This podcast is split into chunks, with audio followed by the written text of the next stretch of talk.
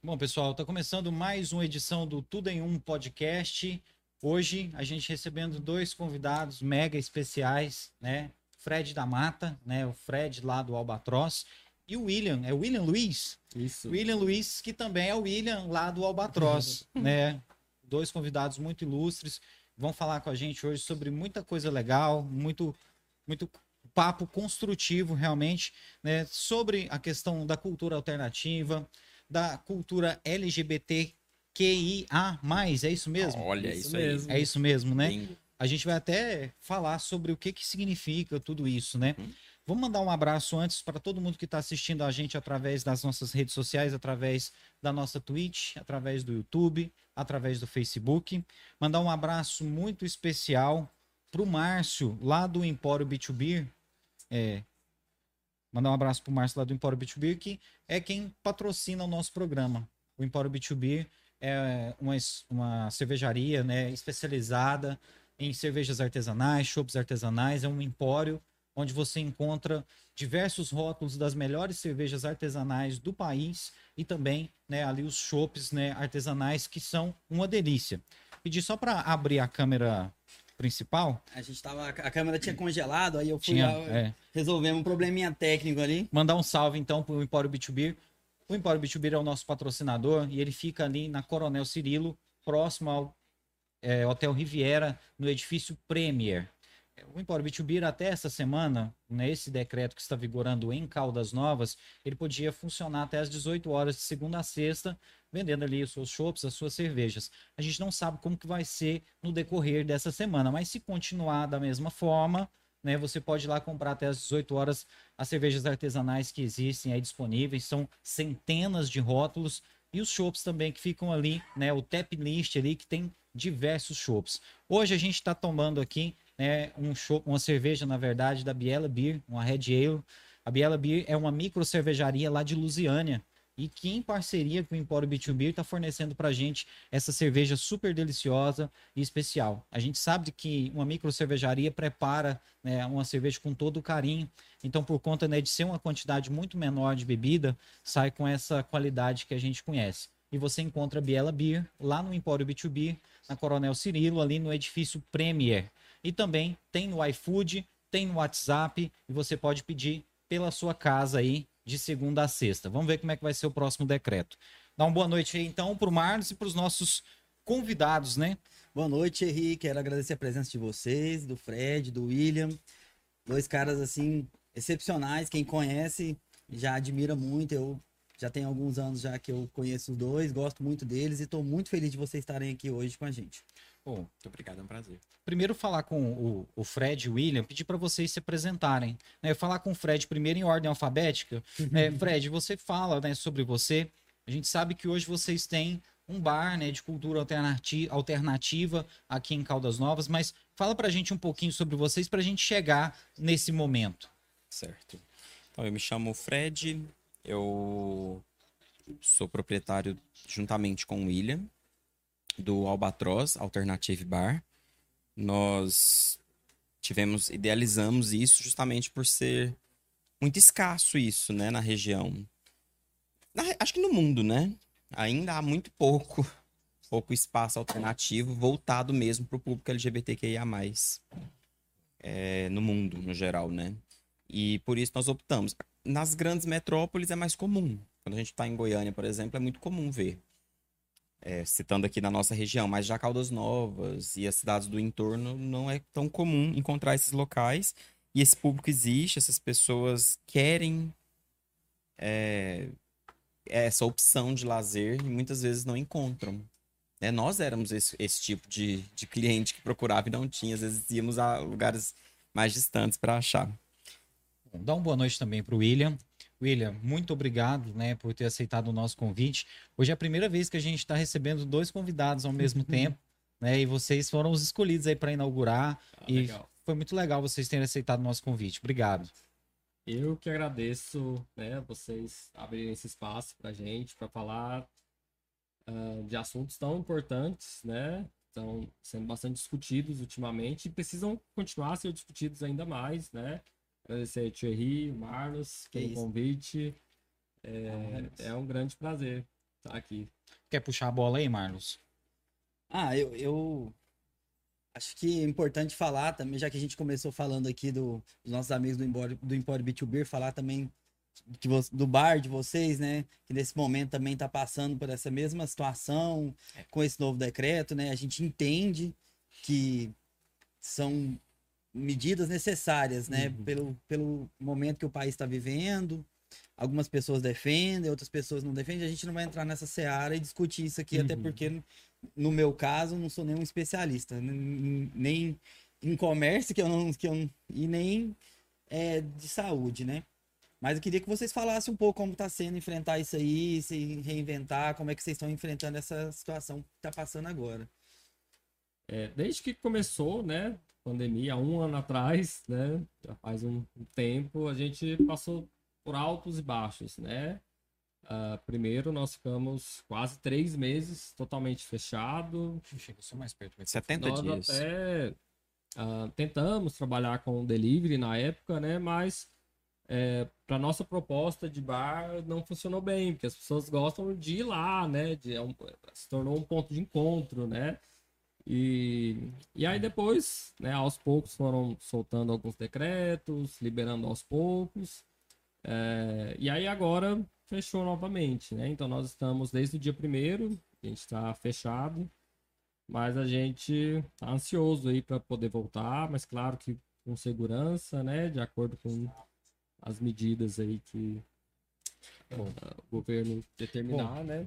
Perguntar para vocês dois, é, com relação a essa questão da pandemia, é, a gente sabe que na, na cultura né, LGBTQIA+, é isso mesmo? É isso. existe muita violência, existe muito preconceito.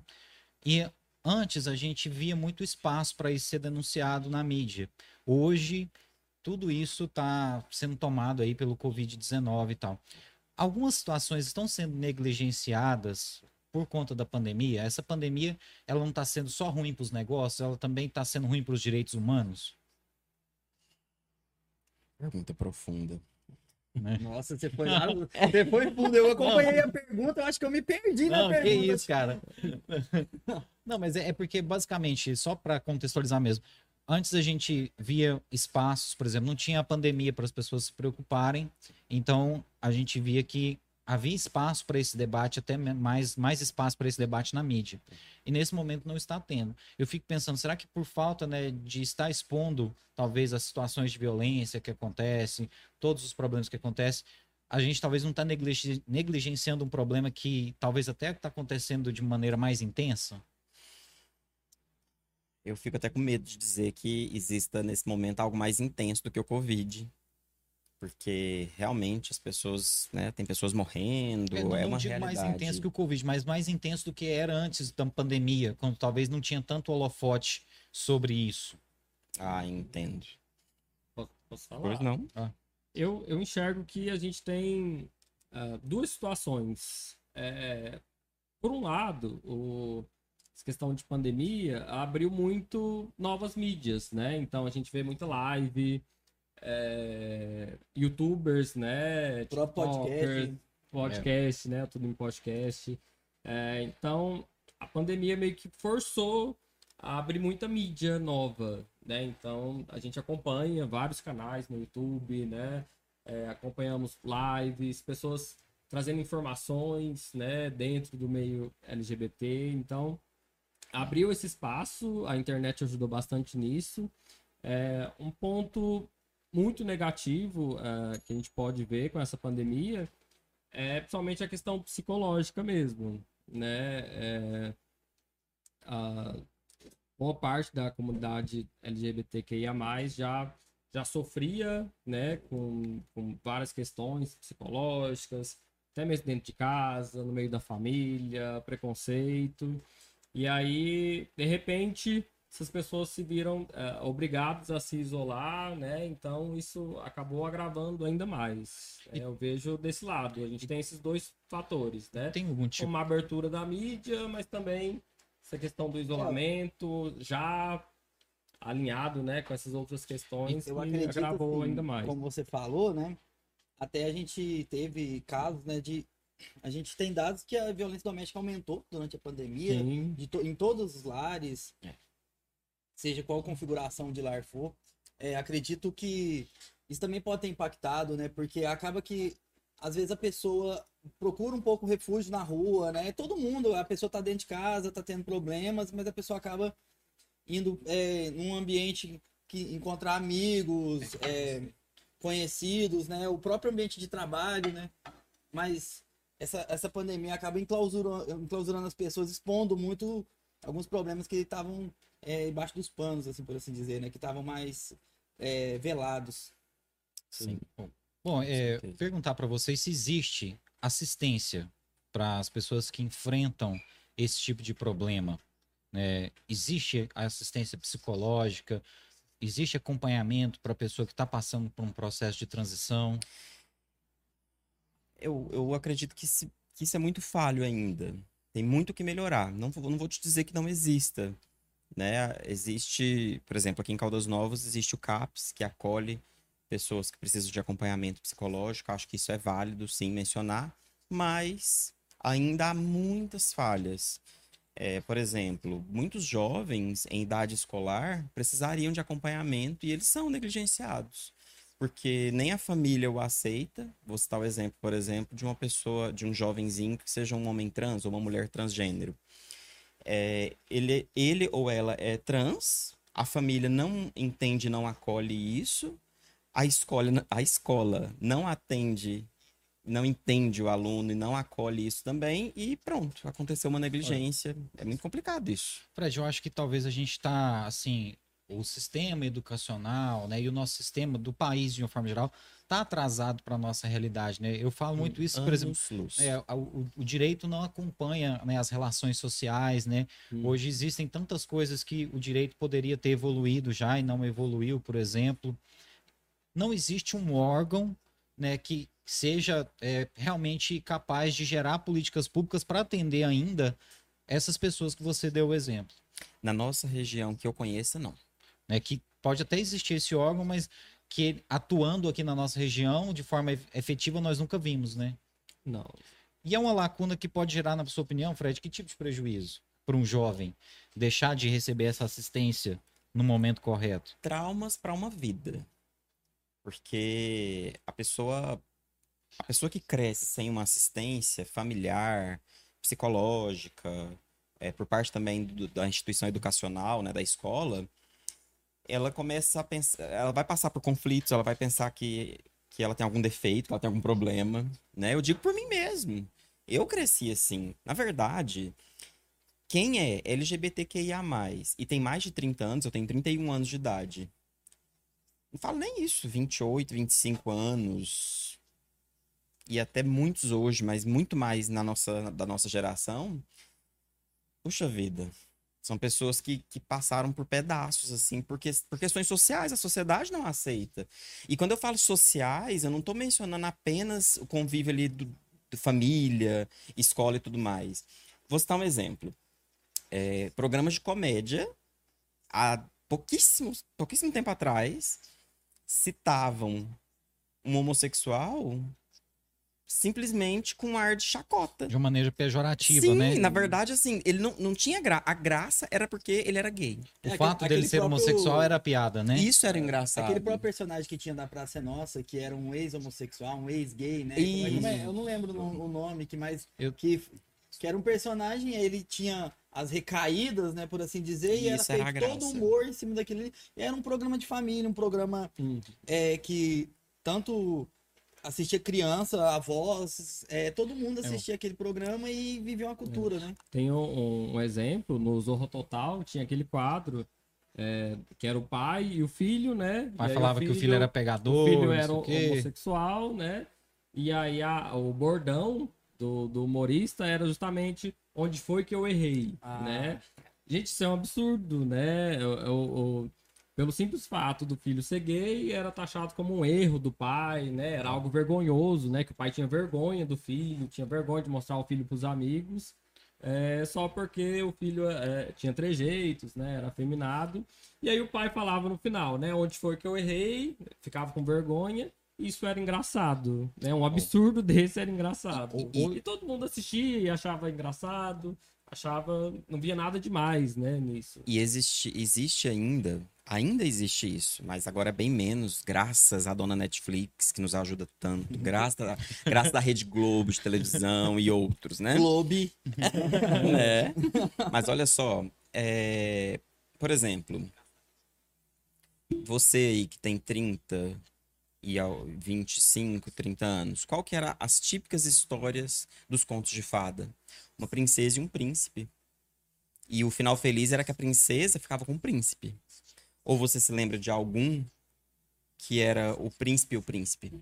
A princesa e a princesa. Então, um padrão foi estabelecido de forma indireta, aí depois vieram as formas diretas, né? Quando você lembra de Vera Verão, que aí os meninos citaram aí os comediantes, né? Que as- a- o simples fato de ser gay, de ser afeminado, é, era motivo de chacota, era motivo de graça. Mas você acha que no caso dele se aplica isso? De Tipo, quem? Do, dele, do, do personagem. Que Do Vera Verão? É, Eu acho. Eu acho porque ele, é, é, na, na- no enredo ali, ele- eles falavam, tipo assim, chamava, né? Ele é uma bicha. Ah. Aí ele falava, é, pá, bicha não, ele se defendia na história, a graça era essa. Mas hum, por trás, o motivo da graça era o fato de ele ser um homem gay, afeminado, um- uma drag queen, de repente. mas você não acha que às vezes, assim, tô levantando uma questão. Sim. Você não acha que às vezes, por um momento, a gente olhando isso agora, a gente entende totalmente a- a- o cenário daquilo ali. Mas você não acha que talvez por um momento isso possa ter ajudado a- as pessoas a dizer assim, não, eu posso, é igual você falou, me defender. Foi Dizer assim, melhor não, que não me nada, chama né? de bicha, né? Foi Olha melhor só. que nada, talvez. Vera Verão, que eu não eu me esqueci o nome do ator, uma pena aqui agora, mas eu esqueci. Fred Mercury, é, Ney Mato Grosso Ney Mato e Grosso. vários outros foram pessoas. Nani People, Renato Russo. que há tanto tempo tá na mídia já, né? Nani People já ia nos programas há, há- há uns anos atrás aí, no, no Domingo Legal, em vários programas. Esses artistas, eles foram válidos, sim, porque hoje a gente tem muito preconceito ainda, mas bem menos do que naquela época. Jorge Lafon. Ixi. Jorge Lafon é o né? o eterno Jorge Lafon. É um ícone. Vera Verão, maravilhosa, né? E assim, são pessoas que deram a cara a tapa, né? E tem que ser respeitada, sim. É, acho que vale, sim, porque não tinha como eles militarem de forma diferente, porque a, a mídia não permitia, a sociedade não permitia. Fred, hoje esse humor ele deu uma mudada, né? A- a pró- o próprio humor da Globo, ele passou por muitos problemas, né? Houve umas denúncias ali muito graves dentro do humor da Globo, mas até a pessoa que protagonizou, né, essa mudança ali, a gente percebeu que era uma mudança que houve na estética do produto, mas que dentro os costumes ainda estavam ali presentes, né? O costume do preconceito, do machismo, etc. Mas pelo menos o humor hoje a gente sente que tá menos machista, né? A mulher foi menos objetificada Uhum. e que o, o, né, o caso do homossexual, né, ele deixou de ser piada o fato dele ser homossexual. Isso. E você citou inclusive a Nani People. Hoje, né, hoje os homossexuais também, né, não só os homossexuais, os transgêneros, etc, toda essa gama, eles estão encontrando espaço também no humor, né? O humor também está sendo uma maneira de quebrar preconceitos. Para vocês dois essa pergunta, quem ficar à vontade para Uhum. responder. Acredito que sim. Eu vejo hoje é, artistas que são LGBTQIA+, mas que não usam... Não é o fato deles serem gays, lésbicas, transgêneros, é, não entra na bandeira, mas eu vou citar assim, drag queen. É, Não é o fato de ser gay que é engraçado, entendeu? É Porque são bons artistas mesmo. Com certeza. Né? Eu vou citar, eu testar um exemplo, porque quando você, vontade. quando você fala de drag queen, se, ah, já se pensa num homem gay que se veste de mulher para fazer uma arte, né? Sim. De fato, drag queen é uma arte, né? Não tem nada a ver com sexualidade e gênero. E aí eu queria citar o exemplo do, do empresário Luiz Otávio. Quem quiser pesquisar depois a respeito dele, ele é drag queen e ele é um, um cara casado, pai de família, hétero. Se você quiser Porque mostrar para é- essa câmera aqui, ó. É, eu tô aqui no R7. Que cita esse artista, que ele é hétero, casado. E, e ele Mas que leva faz a alegria. Ele faz a performance. Que ele É, como qualquer artista que faz um stand-up, que faz qualquer arte, entendeu? É uma arte como qualquer outra e ele é hétero, mas um hétero bem desconstruído. Porque hétero- pra um homem se vestir de mulher e fazer graça com isso e ou, ou não, fazer só uma apresentação artística, ele tem que ser muito homem. Tá e eu admiro, eu Wen- admiro. O Wendel tá falando aqui, a oncinha de Brasília. A oncinha de Brasília, Wendel Saucher, maravilhoso, É, cliente nosso. Ele também é um amigo. artista? É um É artista. um artista também. É, humorista É. maravilhoso. Olha, É. Um abraço pro Wendel que tá acompanhando a gente. São incríveis. Aproveitar e mandar um abraço pra todo mundo do chat, ó, a Beatriz Evelyn, É, a. Joana da Costa Ferreira, Emerson Rodrigues. Beatriz Evelyn tá falando, vocês são O- muito o Emerson é marido necessários. do Wendel. Olha, um abraço pro Emerson, então. Thales Goulart. O Márcio do Empório B2B, nosso patrocinador, a gente já mandou um alô aqui pra ele, pro pessoal da Biela Beer. João Vitor Gonçalves Oliveira, é, a Kátia Patrícia, Dr. Diego Tomé, Raquel Mendes, primo. né? Um abraço para todos que estão acompanhando a gente e também tem o pessoal aí no Facebook. Um abraço pra Josi, pra todo mundo que tá vendo a gente. Desculpa. Fica à posso- vontade. É, complementando aqui a pergunta, né? Isso, é, você ah, citou né, a questão do humor e algo que mudou muito no- nos últimos anos foi a publicidade também. Né? A publicidade ela começou a se preocupar bastante com a diversidade. É, no último Dia dos Pais, a Natura deu um show. é, tinha vários, né, é, é, várias cenas e uma das cenas do Dia dos Pais era com o Tami, né? Bastante conhecido, né? O filho da Gretchen. É, o Tami Miranda foi, fez parte da, da, da campanha de dos pais da, da Natura, representando né, um homem trans que também pode ser pai, né? E aí a Natura foi muito criticada, foi muito boicotada, porque era um absurdo, porque é um absurdo um homem trans ser considerado pai, né? E aí eu achei muito legal a fala dele numa entrevista, falou: se eu não te represento, ok, não tem problema, mas eu represento muitos homens trans que são pais. e que- Respeitem isso, e né? que passam esse dia com seus filhos, que, que ganham presente no dia dos pais, né? E então a, a publicidade, de maneira geral, ela se abriu muito para isso, né? O Boticário eh, faz campanha também, é, é, CIA, a Riachuelo, tem várias marcas. Hoje em dia a Netflix, né, que o Fred citou agora, que abre um espaço muito grande. Ainda usa aquele termo gay friendly. Eu já, é um termo que eu, eu já ouvi bastante que eu não acho que eu não, não vejo mais tanto em voga É, o é, friendly é, é um ambiente que não é necessariamente LGBT, mas que respeita totalmente, né? É, então é muito legal isso. E a publicidade tem, tem mudado bastante nesse sentido. Sim.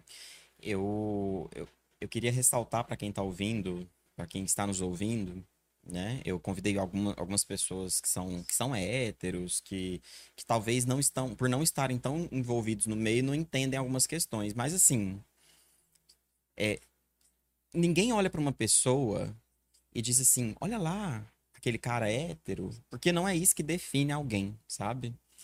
Então eu acho que o grande erro o grande erro de, de quem aponta, de quem critica, de quem faz tão mal a essas pessoas é entender que isso não define ninguém.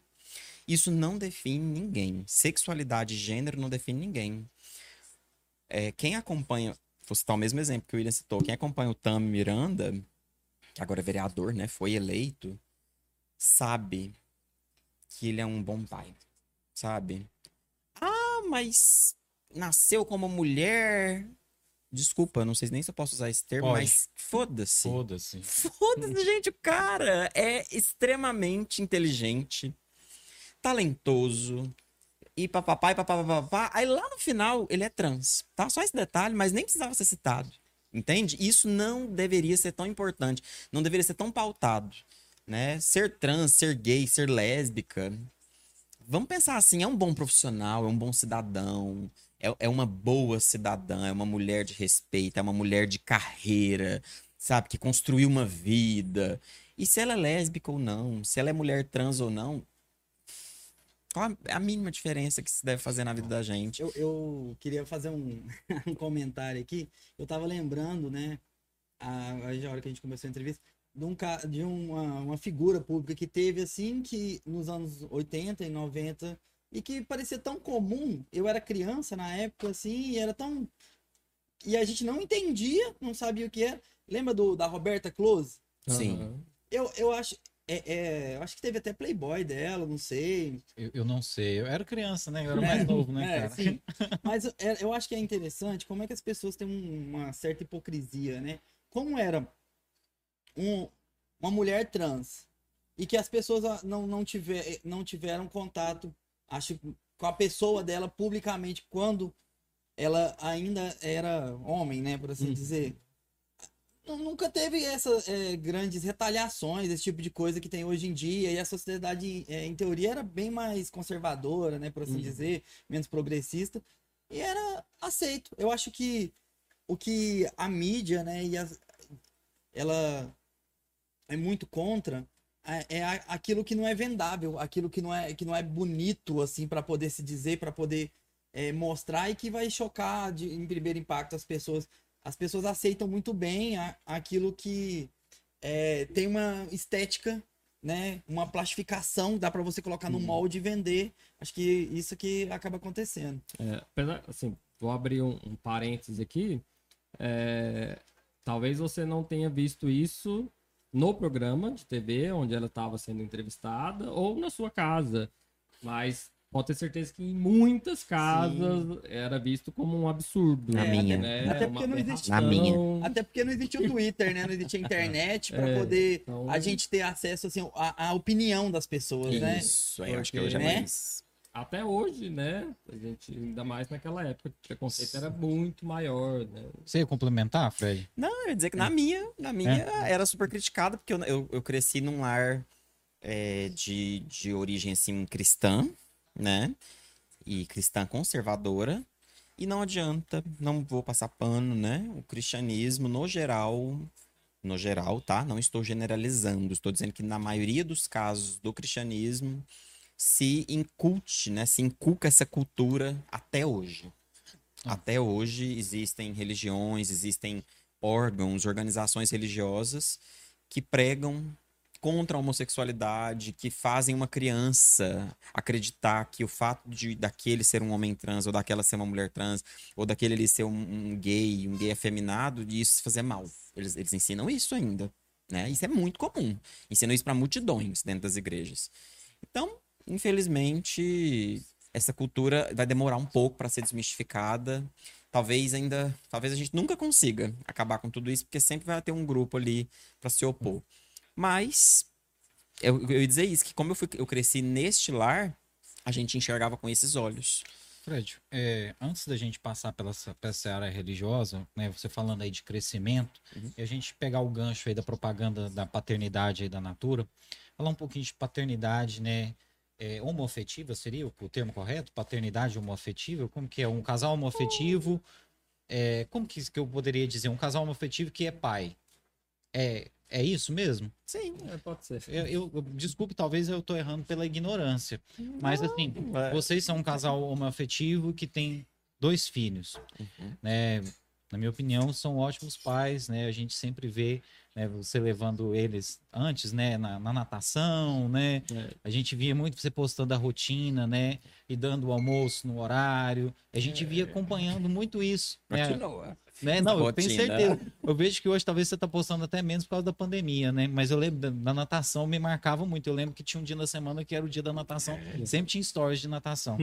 Como que é essa questão da- da paternidade, é, enfrentando também esse tabu? Porque eu, eu vejo muita gente criticando, né, por exemplo, o Tami, mas é gente aí que, por exemplo, que critica às vezes, mas que não quer pagar a pensão do filho Hum. não é?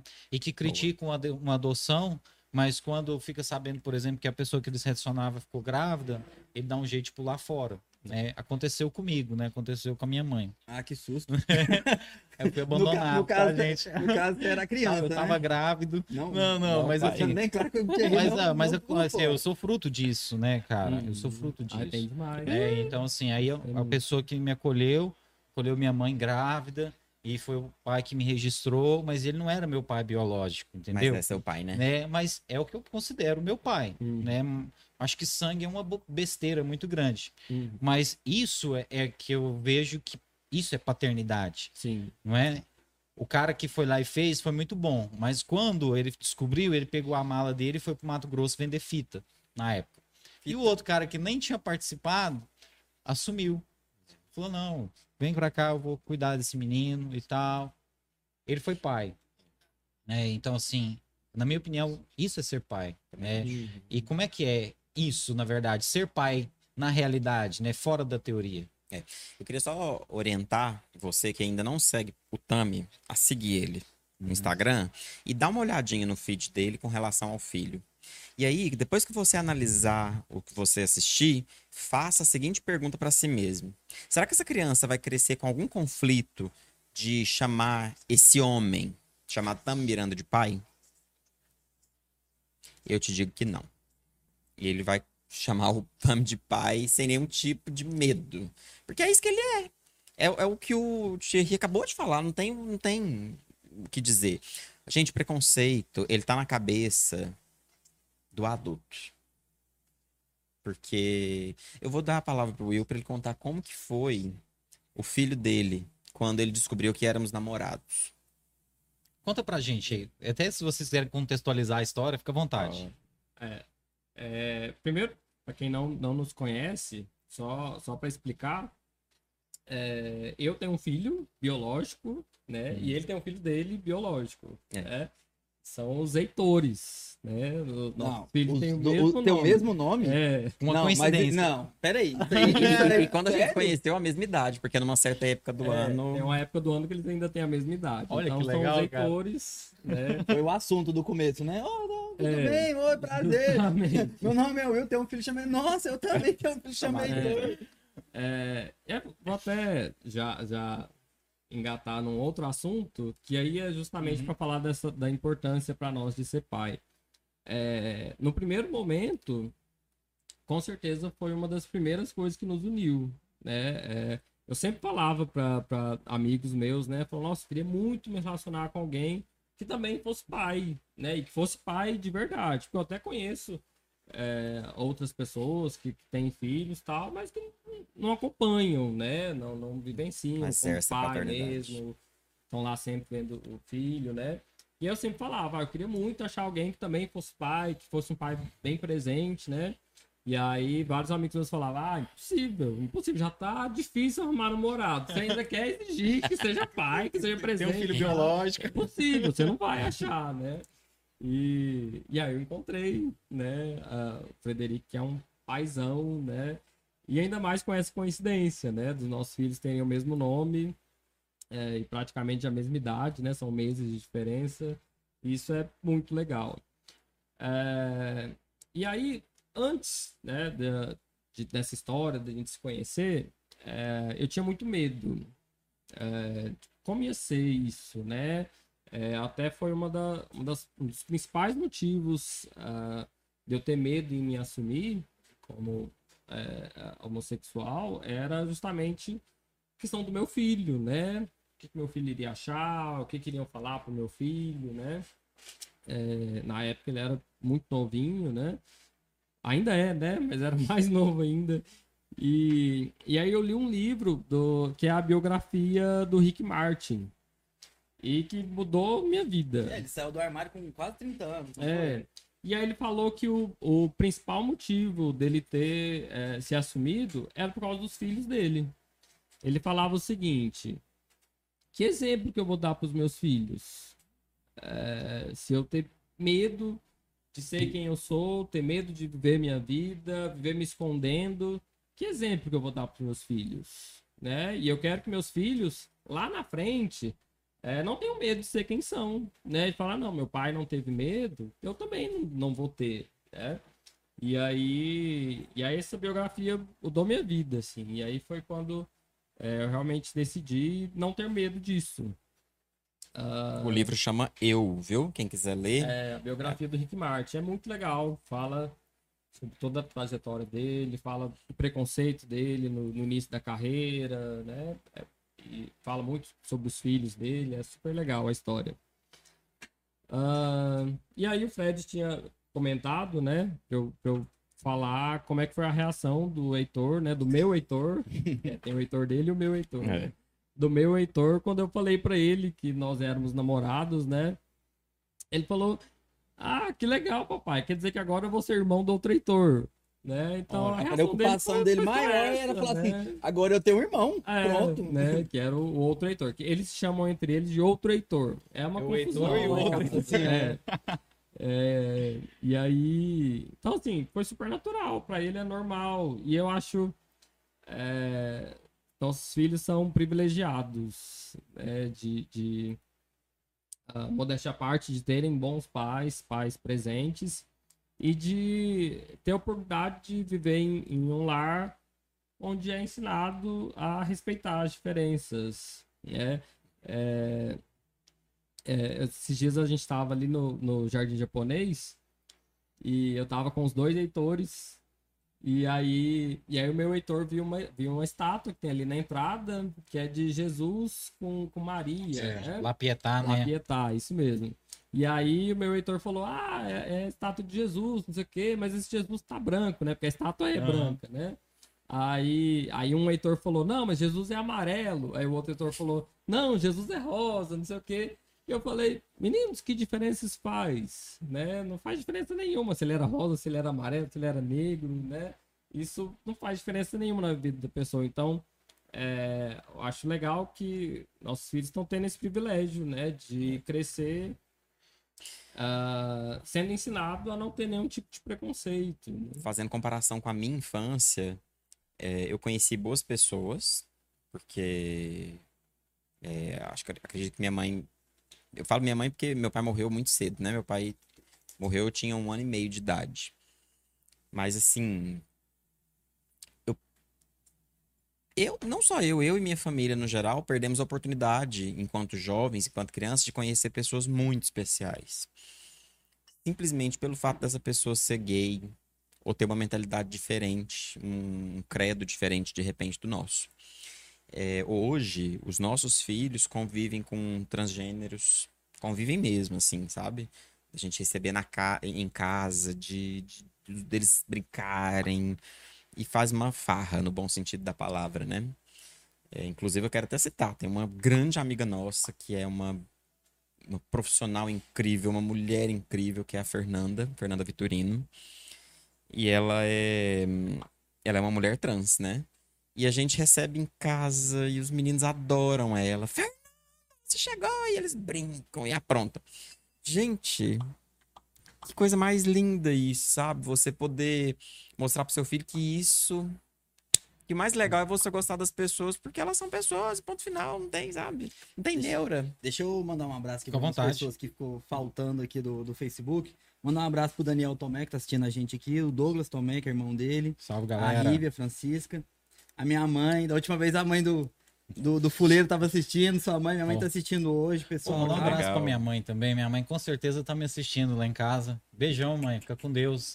Mandar um abraço pra Pri Lotte aqui, do Laboratório Palmerson Lotte. Ela pediu para poder dar um, um recado aqui, Pô. que essa, essa semana que passou, eles estavam com uma iniciativa muito legal. A gente vai fazer só um parênteses aqui, só pra dar esse É, recadinho. só para poder dar esse recado, que Pode ela falar, pediu para né? poder falar, mano. Eles é, fizeram essa semana uma campanha para arrecadação de alimentos, porque tem muita gente passando necessidade nesse momento, muita gente que está sem trabalhar, que não está recebendo auxílio, que não tem, é, que teve seu sustento baixado de alguma forma. E eles fizeram uma campanha, eu, são um laboratório daqui de Caldas Novas muito famoso, estão com, estão com já em, acho que em cinco ou seis lugares. Isso é do dia 15 ao dia 20, o teste antígeno, aquele do, do cotonete, aquele É o, é o melhor teste, né? melhor teste que para poder eficaz. Dar positivo ou negativo, você saber se você está com Covid, né? Se você levasse um quilo de alimento, você ganhava um, desconto no teste. E talvez eles vão continuar essa, essa próxima semana, eles estão estudando ainda, dependendo da quantidade é, de teste que eles foram fazer, até porque o- todos os, traba os trabalhadores, ela até me, me falou que ela também, né, um trabalhador da saúde que está muito exausto esses, esses Uhum. dias. Pessoal, inclusive mandar um abraço pessoal da saúde aí, quem for enfermeiro, Salve enfermeira, mano. médico, é, técnico, radiologista, todo mundo que tá fisioterapeuta, que ho- hoje em dia todo mundo que tá nessa linha de frente, mandar um abraço para vocês, dizer para vocês que vocês são primordiais pra gente conseguir vencer essa batalha aí. Isso aí. É isso e aí. mas é isso, dizer aqui que eles fizeram, eles arrecadaram vários quilos de alimento. Ela mandou uma foto para mim com várias cestas que eles montaram e que eles já reverteram para famílias que estão precisando nesse momento. Viu? Um abraço, Priscila. Um abraço a Jaqueline também, do Palmeiras Lote. Ora, parabéns, viu? Porque nesse momento, né, ah, muitas pessoas estão tendo perdas financeiras, né? E mesmo assim, essas pessoas ainda estão tentando estender a mão para o próximo. Vou mandar um abraço para Jaqueline Palmerston e para Prilote, lá do Palmerston Lote Laboratório. Obrigado, viu? E continue fazendo esse trabalho excelente aí, que é para Caldas Novas. Fred, você tinha comentado aqui antes, só um, fazer só um adendo mesmo que você tinha falado, que o preconceito ele tá no adulto, né? Eu já tinha lido sobre isso, né? Que a criança não tem isso, né? De, de quem é preto, de quem não é preto, né? De cabelo assim, de cabelo assado. Esse negócio vem incrustado depois né, na nossa cabeça pelos adultos, né? Sem dúvida. E às vezes, assim, é um ambiente que talvez é, tem- esteja carregado de preconceito que pode fazer mal para uma criança em desenvolvimento. Com certeza. Se eu sou professor, se eu sou pedagogo e ensino para uma criança que um lápis cor de rosa clara é cor de pele, eu já tô ensinando racismo velado para ele. Porque a cor de pele Pele pode quem, ser, né? É, é, depende, né? É. Pode ser de um caucasiano, ainda vamos lá, né? Mas se for de, de um preto, de um pardo, muda, as coisas mudam, né? Então, começa Até daí. porque você tá usando rosa, né? Eu vou dar um exemplo. Você é caucasiano, né? Se fosse assim, você estaria usando nude, né? Porque seria da mesma cor da sua pele, não é, né? Hum, é. É É, ro- se a gente for parar pra pensar. E aí, outra coisa. ahn, quando eu, eu mencionei os desenhos da Disney, né, lá antigamente, que só tinha os casais héteros. Não, mas a Elza agora, da Maris, falou que no final do filme. gente, Gente, aí, pois é. da- Pois é, aí é a hora de comparar com os de hoje. Ó, pensa comigo. É, a Damares não tá errada, não. Eu acho que ela é lésbica. Não, eu, eu, eu também acho. Ó, Frozen, Valente. Não tem mais aquele negócio de príncipe encantado. Moana. Moana, nossa, Moana é maravilhoso. Ah, maravilhoso. É, tem um que vai sair agora também. Enfim, o foco foi Você vê que, ele- desviado. que eles são bons pais, né? Porque quem conhece mesmo esse negócio a fundo aí. Tudo Quem- junto, né? Não, Tem Quem- algumas coisas aí que eu tô voando, quem- né? boiando não, aí. o cara que. Você, você, conhecer um bom pai hoje em dia, você chega nele e fala assim, ó, baby, baby Shark Ah. continua. Né? Aquela coisa que tem um Se rei, ele não né? fizer o tchurururu, você já pode desconfiar. E eu, eu acho engraçado que o Fred citou, né, dessas personagens, né, a, a Elsa, por exemplo, né, só pelo fato dela ter uma postura diferente, ah, é, é, é lésbica, é sapatão. Às vezes é, mas às vezes não. Ela só tem uma postura É, diferente, não tem né? nada que, que fala assim, e, ela é e ponto. aí já é taxado, né? Ah, porque ela não tá em busca do príncipe encantado, então é porque é sapatão, né? E aí tem, tem muito isso também, né? É, é, a- a- o, o simples fato da, da mulher ter uma postura diferente, não ter essa postura de submissão, de único objetivo da vida é ir atrás do príncipe encantado, já é, já é motivo de ser criticado, né? Então, além dessa questão, né, da ah, LGBT, tem a questão de machismo mesmo, né, da, da figura feminina, de ser sempre a figura submissa, sempre a figura que precisa ser salva por um príncipe, porque ela mesma não, não consegue, né? Tem até um documentário da, da Avon, que é incrível.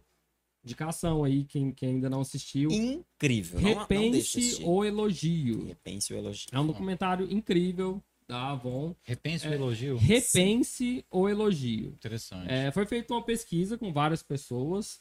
é, e aí ah, tinham vários adjetivos numa mesa.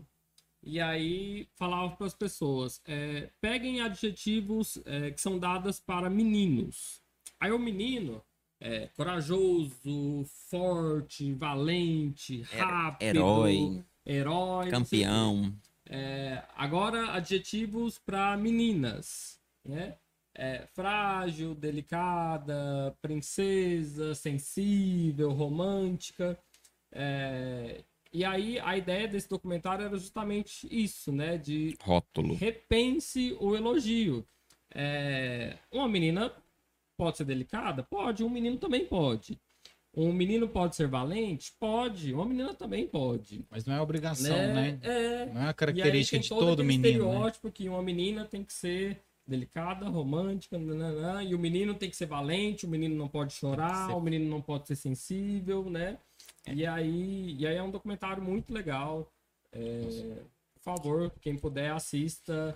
É, desconstrói muita coisa, sabe? E, e é muita coisa que é, é da cultura mesmo, né? A menina é a princesa e ela não pode ser outra coisa, né? Tem até. Vai vindo um monte de coisa que a gente vai lembrando, né? É. Tem o. No. Como é que é? Do. do Paulo Gustavo, o filme? Minha Mãe é uma Não, é- peça, né? Ai. É, no Minha Mãe é uma peça, ele, ele tem uma cena que é real, que aconteceu com ele real, né? Quando ele era criança, ele quis ir numa festa fantasia fantasiado de Emília, né? Ele quis, ele achou legal, achou bonita a fantasia. E a mãe dele levou ele fantasiado de Emília. E começaram a criticar lá, e a mãe dele fez um barraco na festa, né? e aí ele até mostra isso no filme, e é, e é super legal, né? De, Cara, que massa. é, não tem que ter esse estereótipo, né? É. De menino só faz isso, menina só faz isso. A gente ensina isso muito pros leitores, né? Que é, é, porque tem esse rótulo que azul é de menino, É, até o- é, rosa é de menina, né? Até o Então próprio- homem não pode usar rosa e menina não pode usar azul, né? Teve até uma polêmica esses a própria dias aqui em Damares Caldas Novas. teve Ai, isso, gente, né? ela é dona das se pérolas, né? Vocês ficaram sabendo. Teve uma polêmica esses dias em. Caldas Novas é, de uma escola é, que o terceiro ano decidiu que o uniforme deles ia ser rosa. E aí teve um pai que criticou, queria processar a escola. Gente, que absurdo, né? Por causa de uma Em camiseta pleno- rosa, né? é, mas tudo por causa de valores, né? Que não foram desconstruídos lá atrás, né? É, sobre isso, eu queria até falar um, um- algo interessante, que especialmente para você que é pai e mãe, igual eu sou pai. Eu cresci num ambiente em que o meu irmão adorava jogar bola. Eu detesto, gente. Desculpa se você gosta, eu te respeito, mas eu, eu, eu Frederico, detesto futebol. Detesto. Eu detesto de tal maneira que se for final de Copa do Mundo, Brasil e Argentina, eu não assisto. Não faço a mínima questão. Vou dormir que eu ganho mais tempo. Ou assisto um filme. Mas isso não porque eu sou gay, não. Porque meu pai era hétero e não gostava de futebol, tá? Então uma coisa não tem nada a ver Eu com a também outra. sou hétero e não gosto de futebol. Ah, então. Pois é. Então, isso existe, tá? E tem muitos Mas gays eu fui. que gostam de futebol, que jogam, Sim, a gente tem acompanham, amigos, né? Enfim. Mas são, é, é, existe tanto isso, né? Existia tanto esse tabu e ainda existe de que o menino tem que gostar de futebol, por exemplo. É, eu eu queria citar um exemplo interessante. Eu tenho uma grande amiga, não vou citar o nome dela, mas ela é uma menina trans da cidade. Ela está passando por essa transição super complicada agora. E eu convivo muito com ela, muito próximo dela. E eu percebo que as pessoas que estão em volta ficam muito em cima dela. Tipo assim, fecha essas pernas. Cruza essas pernas, cadê os modos? E esse tanto de cabelo? Por que, que você não, não depila essas pernas? Sabe assim? E, e por trás desses comentários, eu enxergo que as pessoas querem mesmo rotular a menina daquele jeito e o menino daquele jeito. Até quem tem a mente aberta e acolhe ela como mulher trans, às vezes coloca esse estereótipo de que a menina tem que ser delicadinha. E muitas vezes não, gente. Por exemplo, quando eu vou falar da minha mãe, eu não penso numa mulher delicada. Eu não penso numa pessoa delicada, porque minha mãe, ela já é mais forte, já é uma mulher mais bruta, que enfrenta as coisas, que passou por várias coisas na vida e enfrentou trabalhando e tal. Então a gente não precisa estereotipar tudo, né? Às vezes é uma, essa amiga minha, ela é uma mulher trans, mas ela não é delicadinha e ela não precisa ser, ela não é obrigada a ser assim. Então, se você é pai de uma menina, você que tá assistindo a gente, ou pai de um menino, por favor, não fica rotulando isso pro menino, não. Sabe? Se ele não gostar de futebol, tudo bem. Ah, se ele gostar de, de, de, sei lá, de balé, de dança. Eu falei isso pra mãe do meu filho. É, quando tava em todo um processo ali de. é, depois que a gente se separou e tudo, a gente foi conversar a respeito. E aí eu falei pra ela: se o meu filho quiser ser caminhoneiro, se ele quiser ser pintor, se ele quiser ser arquiteto, médico, cabeleireiro, aí comecei a citar aquelas profissões que as pessoas pensam que é coisa de mulher, né? Maquiador, decorador. Maquiador, decorador, bailarino, musicista. Ele vai ter meu apoio. Ele vai ter o meu apoio incondicional. Porque isso. Gente, a coisa mais maravilhosa do mundo é a pessoa fazer o que ama. Eu digo por experiência própria. Eu amo trabalhar com essas pessoas, com quem é, é LGBTQIA. Eu faço isso por amor. Eu amo empreender. E se eu não gostasse, seria horrível. Eu já fiz tanta coisa que eu não gosto, né? Então é isso, gente. Mas não acaba que as pessoas, as pessoas querem rotular tudo. A- até, até às vezes os próprios Tudo. homossexuais ou não. A pessoa nun- nun- nunca alguém tentou querer dizer pra você como a, a- sua forma de ser, de ser gay, assim, dizer pra você. Porque eu, eu tenho ah, muitos amigos gays que outros amigos gays chegam e falam assim: Ó, mas como é que você é gay? Você nem é vaidoso, você nem é isso. Tipo assim, é- é essa barba, esse cabelo, olha só as roupas. Eu já, já presenciei e falei, falei assim, gente, mas existe isso também aí, né? Porque a gente é acostumado a, a pensar assim que às vezes é, a gente vê isso com, com, é, com a mãe, às vezes com a menina, né? Mas Uhum. é, é, eu, já eu falo porque eu já presenciei esse tipo de Não, coisa. e só antes de vocês responderem, só complementar isso, eu tenho uma amiga que ela usa o cabelo afro, né? Então ela tem umas tranças e tal. E ela foi criticada por um amigo dela porque ela fez as tranças com uma pessoa branca. e que ela teria que ter feito as tranças com uma pessoa preta. Gente, mas não é o, o, o cúmulo, né? Na minha opinião. Poxa, agora tem isso também. Hum. A- acaba surgindo esse tipo de coisa pra vocês. Ah, mas vocês têm que fazer isso, porque vocês é isso, vocês é aquilo. Tem esse tipo de coisa? Sempre tem quem é um pouco mais extremo, né? Hum. Tem gente que é meio extremo demais, na minha visão, assim. Por exemplo, eu. é, eu não acho que só pelo fato de eu sou, ser um ativista LGBTQIA, que eu tenho que comprar produtos e adquirir serviços só de quem é, É, gay, lésbica. blá. Claro que eu apoio essas pessoas. É, na minha empresa, eu faço questão que os meus funcionários sejam ou gay, ou lésbica, ou trans. Mas você não obriga eles, não, né? Ele já, vem, ele já vem antes, né? é porque o jeito que Já você tá falou, ali, né? Falou, faz É questão que eles sejam, né? Tipo assim, ó, você não é não? Fala assim, pois amanhã você me apareça aqui. É, que você vai ter que Amanhã você me apareça aqui com o namorado ou eu não te contrato, não. Nós, nós já tivemos. Ele já vem, gente, só pra deixar claro, ele, já- ele já, já É, nós já tivemos pessoas na equipe hétero também. tranquilo. É, tivemos uma mulher hétero, tivemos um homem hétero. Mas, claro, a gente dá preferência até mesmo porque. Questão de identificação. identificação e também porque a gente sabe que, querendo ou não, até há uma dificuldade no mercado, né? De contratar. Especialmente para os trans. é, Ah, vocês também estão pensando né? pelo lado Então, social. Com certeza. Porque- Com certeza. É talvez uma pessoa que você está dando um emprego, como você falou, especialmente o trans, ele tem mais dificuldade de se alocar no mercado de trabalho. É. Principalmente a mulher trans. É, é, até há esse preconceito, né? Que você é mulher trans, então é prostituta ou, É. ou, ou é, é- é cabeleireira e só. Não tem mais outra coisa, né? A sociedade impõe isso, É, infelizmente. Né? E, e a gente tem, né? A gente vê profissionais estão em sala de aula, por exemplo, que estão em diversos outros cargos, mas Estão na política agora também, política, né? né? A gente tem a Erika Hilton, que é maravilhosa, que tá na política, é, o Tami, né, que a gente citou, então.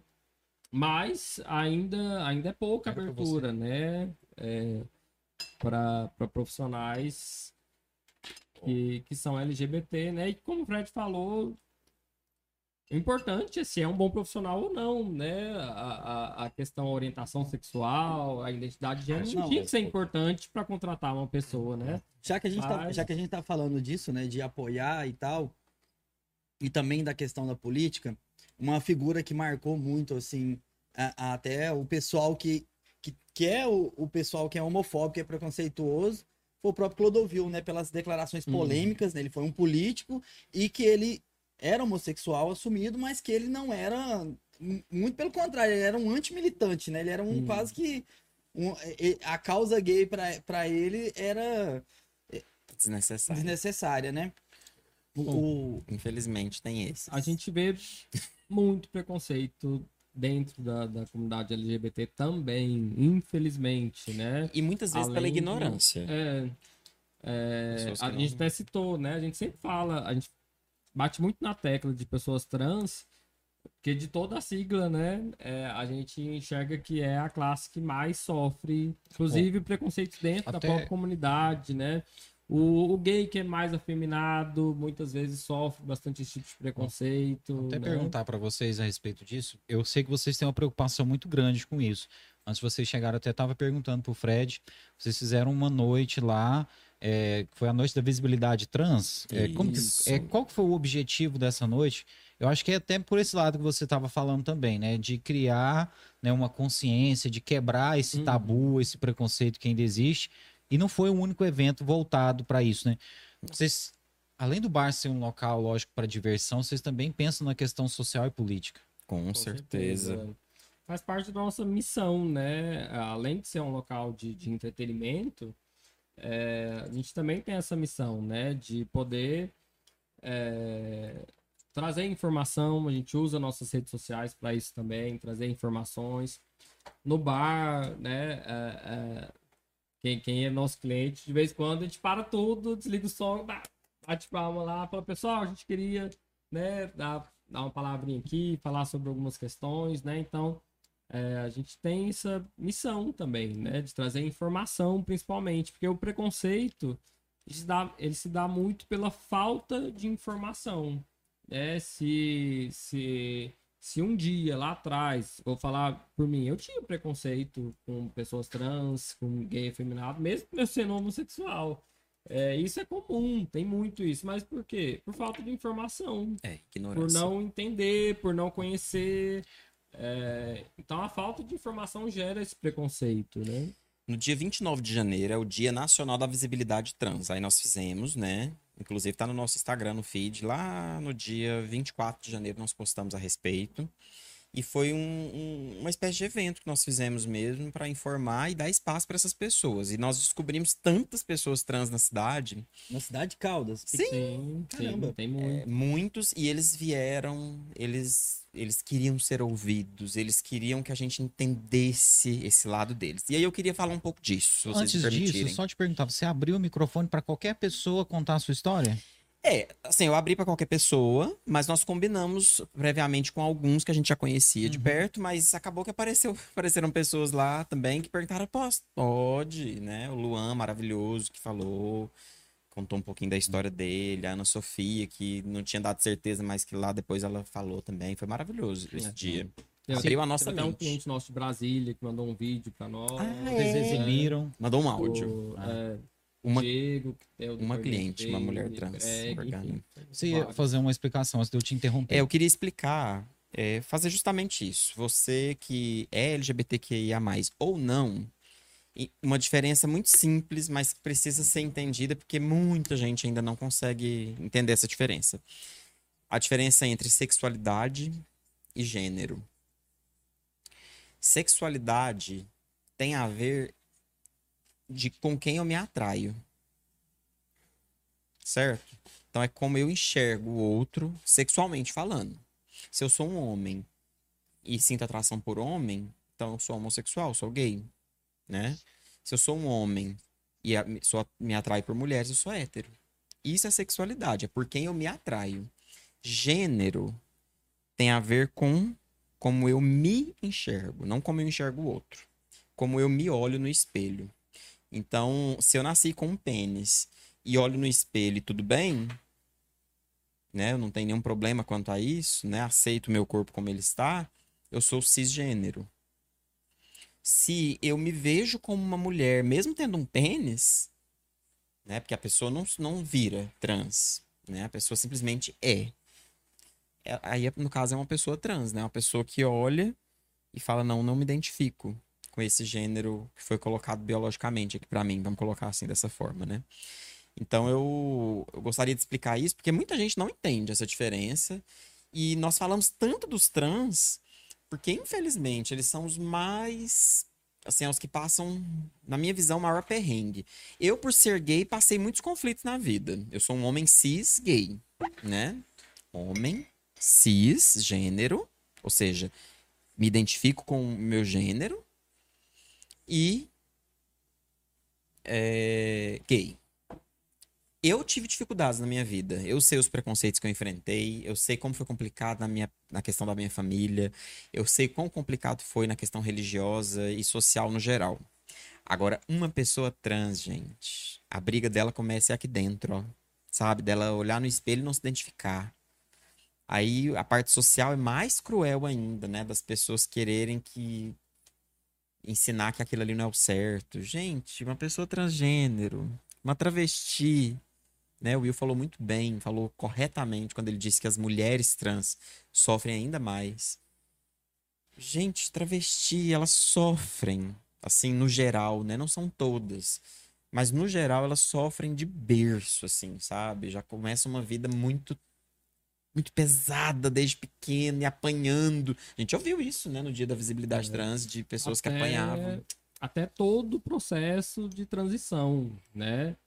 É, tem a questão de hormônio, É. cirurgia. Que é um desgaste. É, todo questão de documento, né? De mudar documento. é, tem todo um rolê aí. trans não é. que Tra, bem- pra, assim, vamos perguntando. eu Acho que até é bom não sabe, a gente não saber muito, porque a gente pergunta, às vezes, uma coisa que a pessoa que tá assistindo quer, Que quer, quer saber, né? A pessoa, pra ela, pra ela ser trans, ela precisa necessariamente fazer a cirurgia de.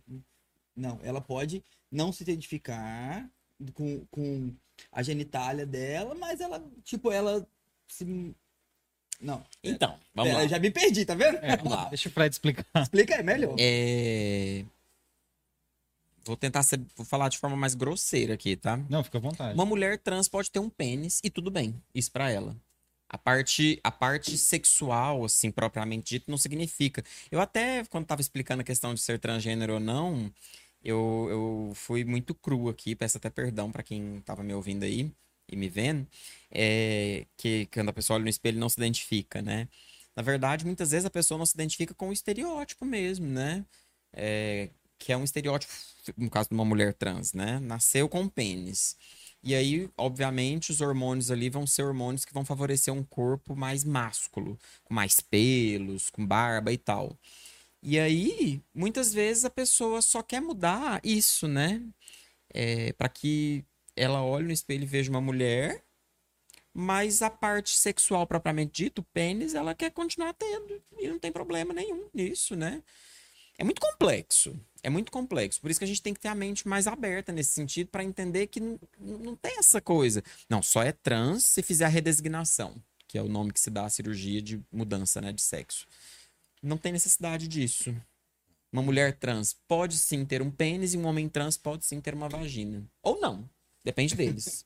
Aliás, assista um vídeo. Tem um vídeo que chama. é, o canal é Põe na Roda, o nome do, do canal, que é um canal muito famoso, LGBTQIA, do Pedro É HMC. tipo um podcast, né? É. A Ju já me mostrou alguns vídeos. É, é, São é três muito- pessoas debatendo e contando histórias, é isso mesmo, né? Não. Tem, tem vários, tem vários quadros, né? Cada, cada dia da semana é um formato diferente. Mas tem um que se chama Não é por eu ser trans que eu. É o nome do vídeo, gente. É muito legal. Que aí eles falam justamente isso, né? Que eu aí Não- vai complementando. Aí os, os pessoal vai falando, né? Não, não é por, por eu ser trans, não é por eu ser uma mulher trans que eu não tenho pênis. Aí a outra fala assim, mas eu não tenho. Porque ela fez a redesignação, mas. Entendeu? É, é- é de cada um isso. né? Bom, isso aí é basicamente para a pessoa se sentir bem mesmo. Isso é, é para a pessoa mesmo, né? Sim, Isso é para ela se sentir bem e tal, né? Sim. com certeza. Bom, Perguntar para vocês, é, houve uma lacuna que vocês identificaram em Caldas Novas para a abertura desse bar? Houve já alguns bares, né? Às vezes criavam-se ali algumas festas e tal, mas nunca tinha algo que tinha prosperado mesmo, que tinha talvez entrado tanto assim na, na cultura popular da cidade, né?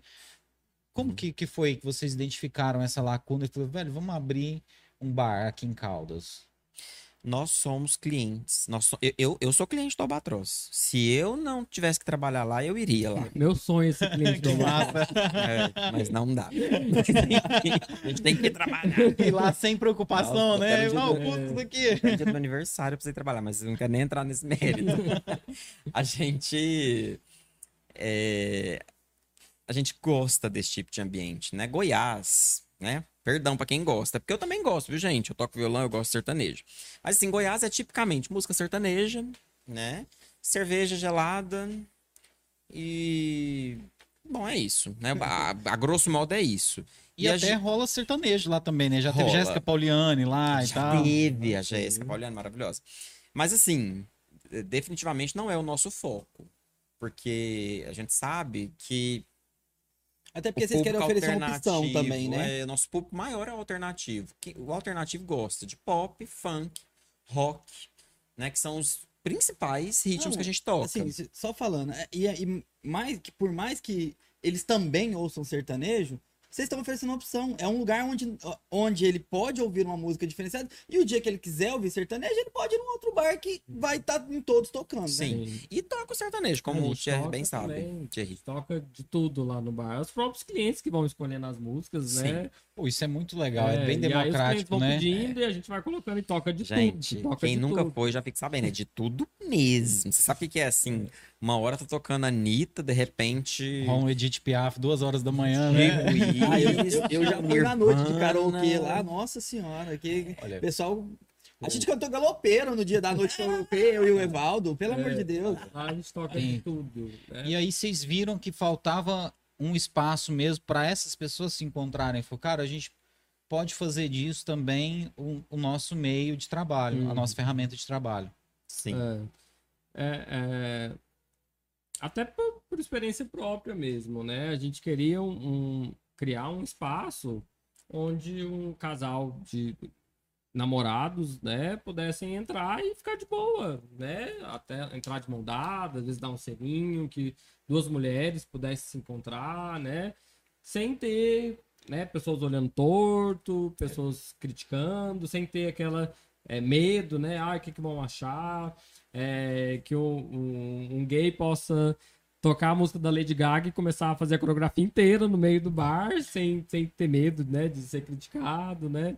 Então a gente queria criar esse ambiente, né? É, é, principal, a, a principal proposta do bar, é, é até o nosso slogan, é seja você mesmo, né? É, Liberte-se, seja você mesmo. Então a gente, a gente fica muito feliz porque a gente ouve muito isso lá no bar. Falar, ah, eu gosto demais de vir aqui porque aqui a gente se sente à vontade, né? Aqui a gente pode se divertir, aqui a gente pode ser quem a gente é, a gente pode brincar e se sentir à vontade. E mesmo que você seja hétero, né? A gente tem vários clientes que são héteros, inclusive aqui temos dois, Com né? certeza, que já sim, foram lá no bar Inclusive, várias a, vezes. a Juliana Prata tá falando aqui, ó, que é, ela também é hétero, né? Sim. Que ó, o Alba é uma casa, uma família, né?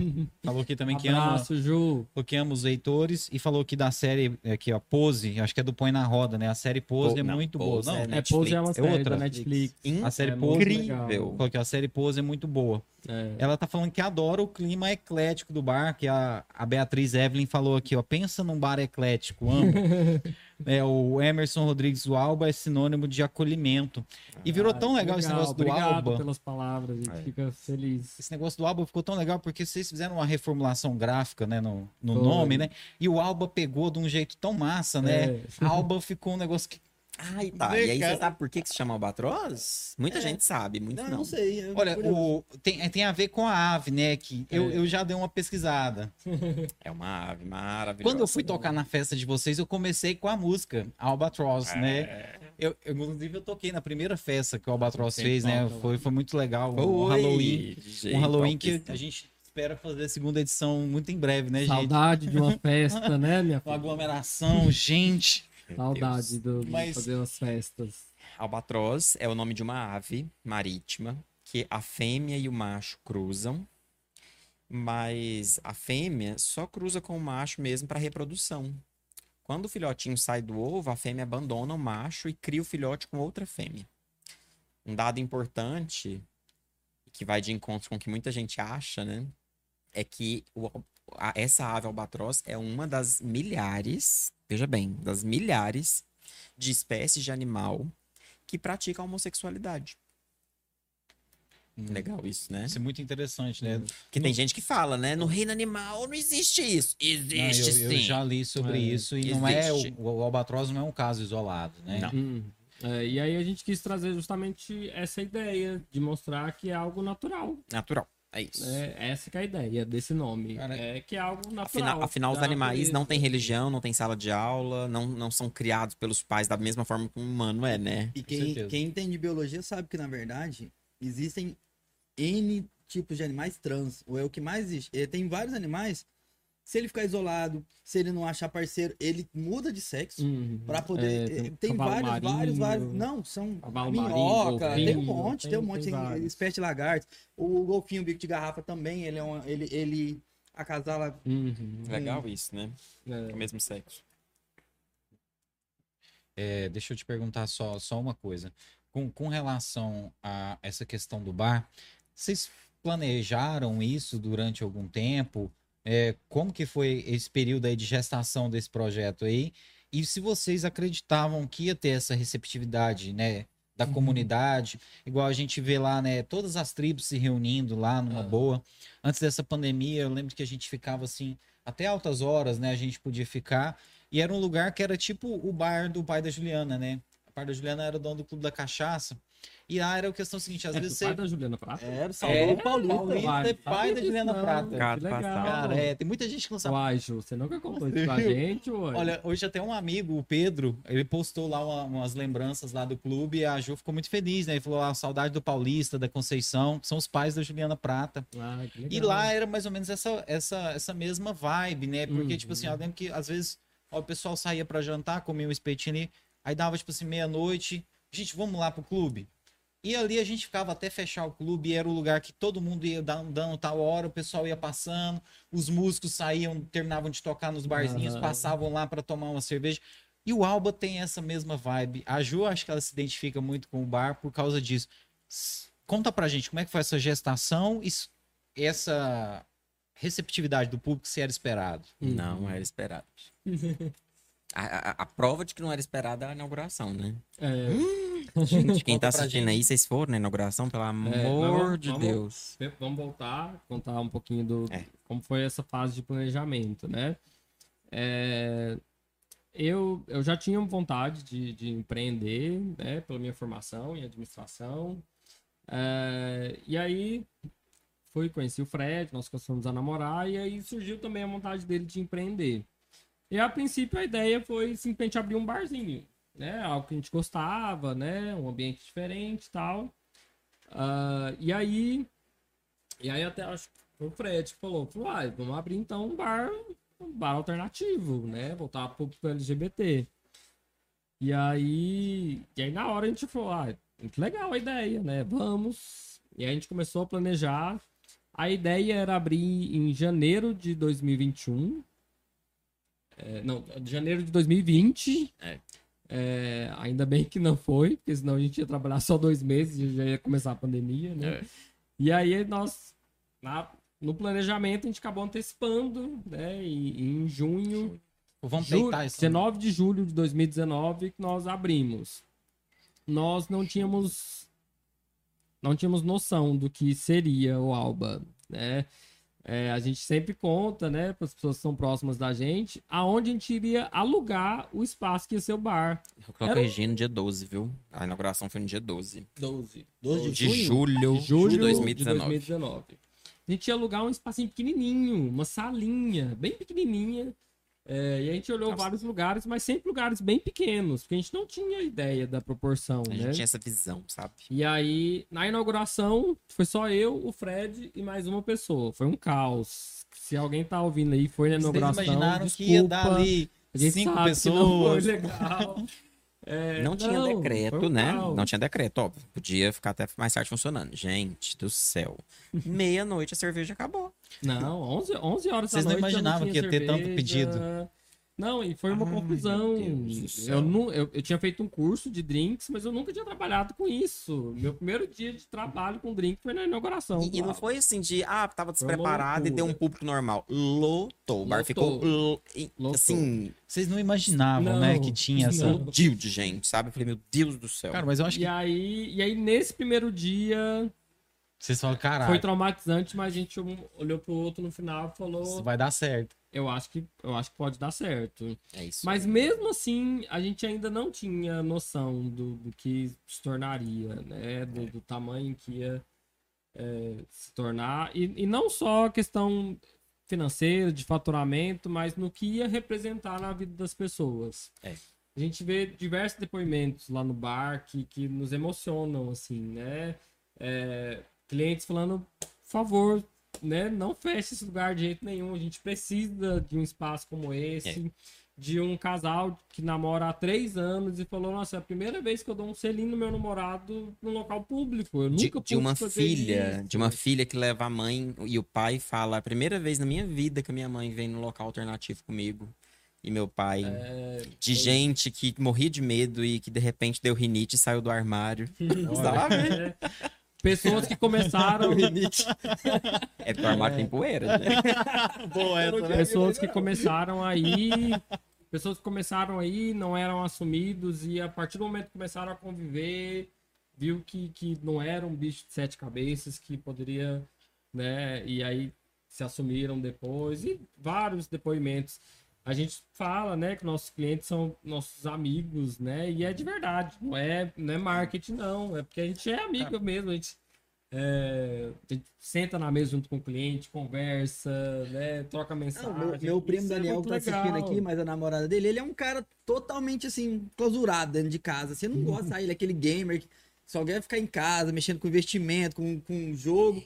O único lugar pra onde a namorada dele consegue arrastar ele pra poder sair é pro Albatroz. Eu, quando mando mensagem pra ele, falo assim: onde é que você tá? Ah, eu e a Amanda estamos na rua. Eu falo assim: então beleza, tô passando aí no Albatroz, porque eu sei que eles estão lá. É, uma coisa que é muito legal, aproveitando aí o gancho do Marlos, é que é um local ah, ah, preparado, né, é, para quem é LGBTQIA+, mas héteros que são legais são sempre muito bem-vindos. A gente tem um público hétero fiel, que vai sempre, É, que gosta do ambiente, que, eh, que respeita e que curte né, as músicas, o ambiente, que é um ambiente alegre, descontraído, né? Eh, então, a gente tem um público hétero es- expressivo e que, é, e que é fiel mesmo, que vai sempre, né? A gente Sim. tem clientes héteros que vão, pelo menos duas vezes por semana, vão no bar. A gente né? pode tentar e a até, gente né? fica, e a gente fica muito feliz com isso, sabe? do rock and roll. É, clientes que levam os pais junto, levam a mãe junto.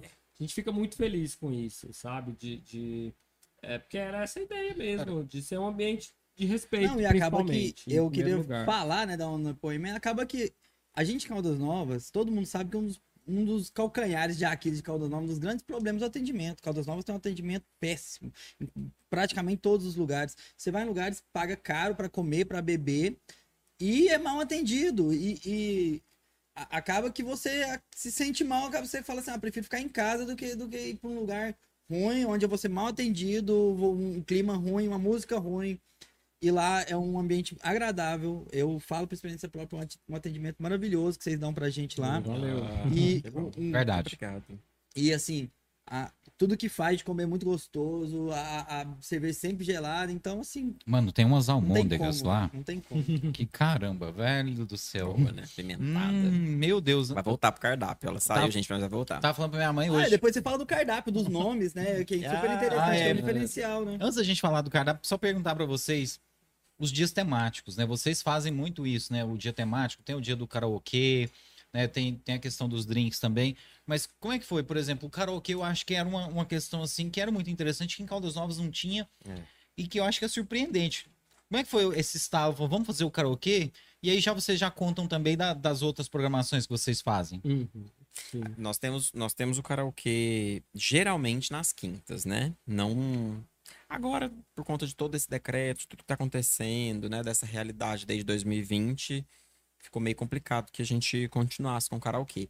Mas o pessoal adora, porque assim, o clima é outro. Quem já foi no karaokê, o clima do bar é diferente, o pessoal se anima e cante bem ou cante mal, o povo aplaude, entendeu? É uma farra, uma, uma graça isso.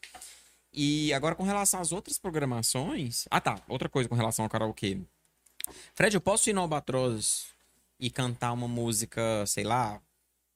Vamos pensar numa música que foge do estilo do bar, né? Sertaneja.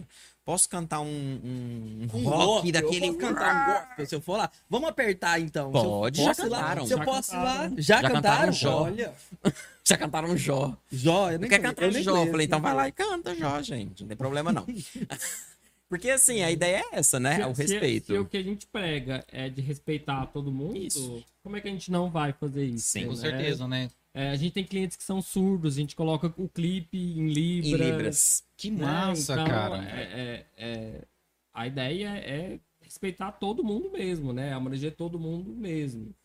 É, uma Eu- coisa aí com relação à, à programação, Os dias né, que você temáticos falou, tal, os dias né? temáticos, o Márcio citou também o cardápio, até uma, uma dica aí de empreendedorismo, né, para quem está nos acompanhando aí, esse período de crise é, os empresários têm que se virar para fazer alguma coisa diferente. né? Interessante, né? E a gente, desde o início, a gente sempre buscou isso. A gente sempre traz coisas diferentes. O nosso cardápio ele muda a cada três meses. E é a cada três meses mesmo. A cada três meses a gente muda o cardápio porque a gente sente essa necessidade. As pessoas é, que vão sempre, elas querem experimentar drinks novos é, e vão surgindo é, petiscos novos, É, o, demandas grande, o grande ápice nosso são os drinks. é- é- Então a gente sempre É o o muda o, público mais cardápio pede, e é o a gente sempre né? busca trazer coisas diferentes. E aí, é, um- uma dica que a gente é algo que a gente faz muito, o Thierry estava até comentando isso antes da gente começar, de visitar outros bares. Vocês fazem muito isso, É, né? a gente visita outros bares, Sim. inclusive aqui em Caldas mesmo, é, bares em Goiânia. Vocês foram, Brasília, inclusive, no nosso patrocinador, né? No Beer to B2B, né? lá. Ó, A gente adorou o ambiente, super agradável. Nossa, que bom. Cervejinha top, né? É, E tem muitos drinks lá também. Eles, Sim, muito- a gente tomou. eles investem um- muito no gin lá, um né? gin tônica lá, maravilhoso. Nossa, o o Márcio, ele caprichou lá também, viu? Nos, e nos uma, uma gins lá. cerveja, uma cerveja de, de goiaba, super Ah. diferente. Acho que foi que sua mãe tomou, né, Magal? É, é uma, é uma lata vermelha. Essa a Catarina lá, né? É, Sour. E aí a gente faz isso, né? A gente visita out- outros bares. Sempre que a gente viaja, a gente faz questão de ir em bares. A gente acompanha o Instagram de bares em outros estados. É. Pra justamente fazer, né? No marketing a gente chama de, de benchmarking, que é de pegar ideias de outros lugares. Você é e- profissional de marketing, né? trazer, Sim. Deixa eu te perguntar, antes dessa pandemia começar, vocês estavam com os projetos lá de ampliação, né? Vocês É. compraram um aparelhagem de som, Sim. vocês iam fazer um lounge. É, Esses projetos estão em forno ainda, né? Não tá no vai forno. voltar, né? Se Deus quiser, o mais rápido Mas- possível. A gente tem dois projetos para esse ano.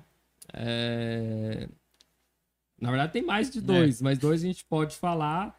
Que um é o, o novo espaço que a gente é, é, tava para inaugurar, que é um espaço A- lá dentro, dentro do bar Ah, mesmo, não. né? é, que seria uma ah, um espaço mais dançante, né? Com iluminação diferente, com DJ. Novo ambiente, É um né? novo ambiente, mas que como por enquanto a gente ainda não pode utilizar. Seria mais tipo uma boate. Isso, é uma mini boate, Uhum. né? Lá, lá no bar mesmo. Pra quem É. tá assistindo que é de fora, boate aqui em Goiás é balada. Você vai- eu, É. eu morei em São Paulo, cheguei lá e falei pro pessoal assim, quero ir numa boate. Aí o pessoal pegou e falou assim, "Ué, mas você não tem namorada? Eu falei, Uai, e vamos eu com ela. Aí o pessoal, É, boate. É, É, boate. É balada, né? No clima É, de um balada, buffet, balada, iluminação. balada. Cabaré. né? Uma iluminação diferente e tal. É, só que, por enquanto, né, a gente não pode utilizar o espaço com esse intuito. Espero que, que a gente possa inaugurar esse ano ainda. E o outro é a Pool do Alba, é, que é um espaço com piscina que vai funcionar durante o dia, nos finais de semana, sábado e domingo no período da tarde. Então é um ambiente com piscina, né? E que vai ter também os drinks do Alba, cerveja. Aquele Um clima ambiente das, das descontraído festas que durante vocês fazem na piscina, que já rolou, né? Por exemplo. É, e tem os eventos também, que a gente tá morrendo de saudade, né? De, de voltar. É, eventos de carnaval, festa junina. A gente é doido pra fazer um evento de festa junina, a gente não conseguiu fazer ainda. Ai, nossa, talvez É, esse ano não dá ainda, né, Halloween- cara? Halloween também, que é super legal. Ano Amo. novo, né? Esse ano nós não podemos fazer vamos nada do ano novo, né? chegar o mais Na rápido virada, possível, né? Na virada a gente ficou com o bar fechado, né? Não podia abrir. Deixa, deixa eu só, deixa eu só fazer um comentário aqui sobre o Wendel. O Wendel Saucher nos comentários, gente. Ele é uma figura lá de Brasília. Ele colocou assim, ó. Eu não tenho nada contra os héteros, tenho até alguns amigos que são e trato eles como pessoas normais. Gente, para pra pensar nessa sátira, né? Né, é bem, É bem o que o hétero às vezes diz, né? Isso aí é, isso é heterossexualismo Não, reverso. Isso é é heterossexualismo reverso, tá ok? Ó, olha, mandar um abraço também aqui, olha. Amanda Borges tá falando aqui, é mesmo, ó, todo final de semana a gente tava pra lá. A Amanda é a, É a namorada do. Daniel, a namorada do. Daniel, né? O Gustavo Almeida tá saudades do Alba. Inclusive, temos um grupo de WhatsApp do Alba. O pessoal aí matando a saudade aí, né? Bom, os drinks. Cada drink tem o nome de um artista, né? Como é que é esse negócio aí? E de onde veio essa inspiração? É, na verdade, falou. Falou, falou em. em- assim, não, eu não, não tô excluindo ninguém nisso, mas falou em gay, pontualmente falando em gay, as divas é uma loucura, né? Eles ficam Ah, não jeito, né? loucos. Então tipo assim, Lady Gaga, Pablo Vittar, Glória Groove, enfim, e- Anitta. Anitta. Aí tem outros Não artistas. pode esquecer da Anitta. favor. gente, ele é fã número um da Anitta, apaixonado. Mas, enfim. É, e, e vários outros artistas. É, aí entram outras que não são as divas pop, mas que também são muito expressivos, como Rick Martin, é, Ney Mato Grosso e por aí vai. Cazuza, Cazuza, que, que Fred representam, Mercury. né? Representam. Não, Tem um Eles- Eles... Aretusa, né? Aretusa, É de Brasil. drink foda, né? É, É maravilhoso. E E, como é que é esse processo aí? Não, aí a gente escolhe, faz o drink, né? Desenvolve o drink Primeiro e coloca o no nome de drink. um artista. Sim. E aí põe o nome de um artista. é, a, gente, a gente tenta é, é, o drink ser a cara do Captar artista. Então, por essência, exemplo, né? Katy Perry, né? É, É. é, Katy Perry é colorido, né? Tem um picolé. uma cor, tem picolé. é, Então a gente tenta. Quem assiste os clipes da Katy Perry, né? Sabe talvez- que ela é muito ela vermelho, é né? pegada com esse negócio de doce, É, cor. e- né? Aquela coisa toda, né? Isso, né? De doce e tudo mais. É, O Fred Mercury já é um drink que leva uísque e maracujá. Então tem um lado doce, mas tem um lado mais assim.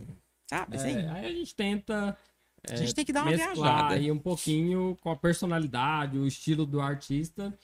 E os, os drinks, né? Alguns são os drinks tradicionais que todo mundo conhece, por exemplo, caipirinha, né? Que é bastante tradicional. Caipirinha lá é, é o Pablo Vittar, né?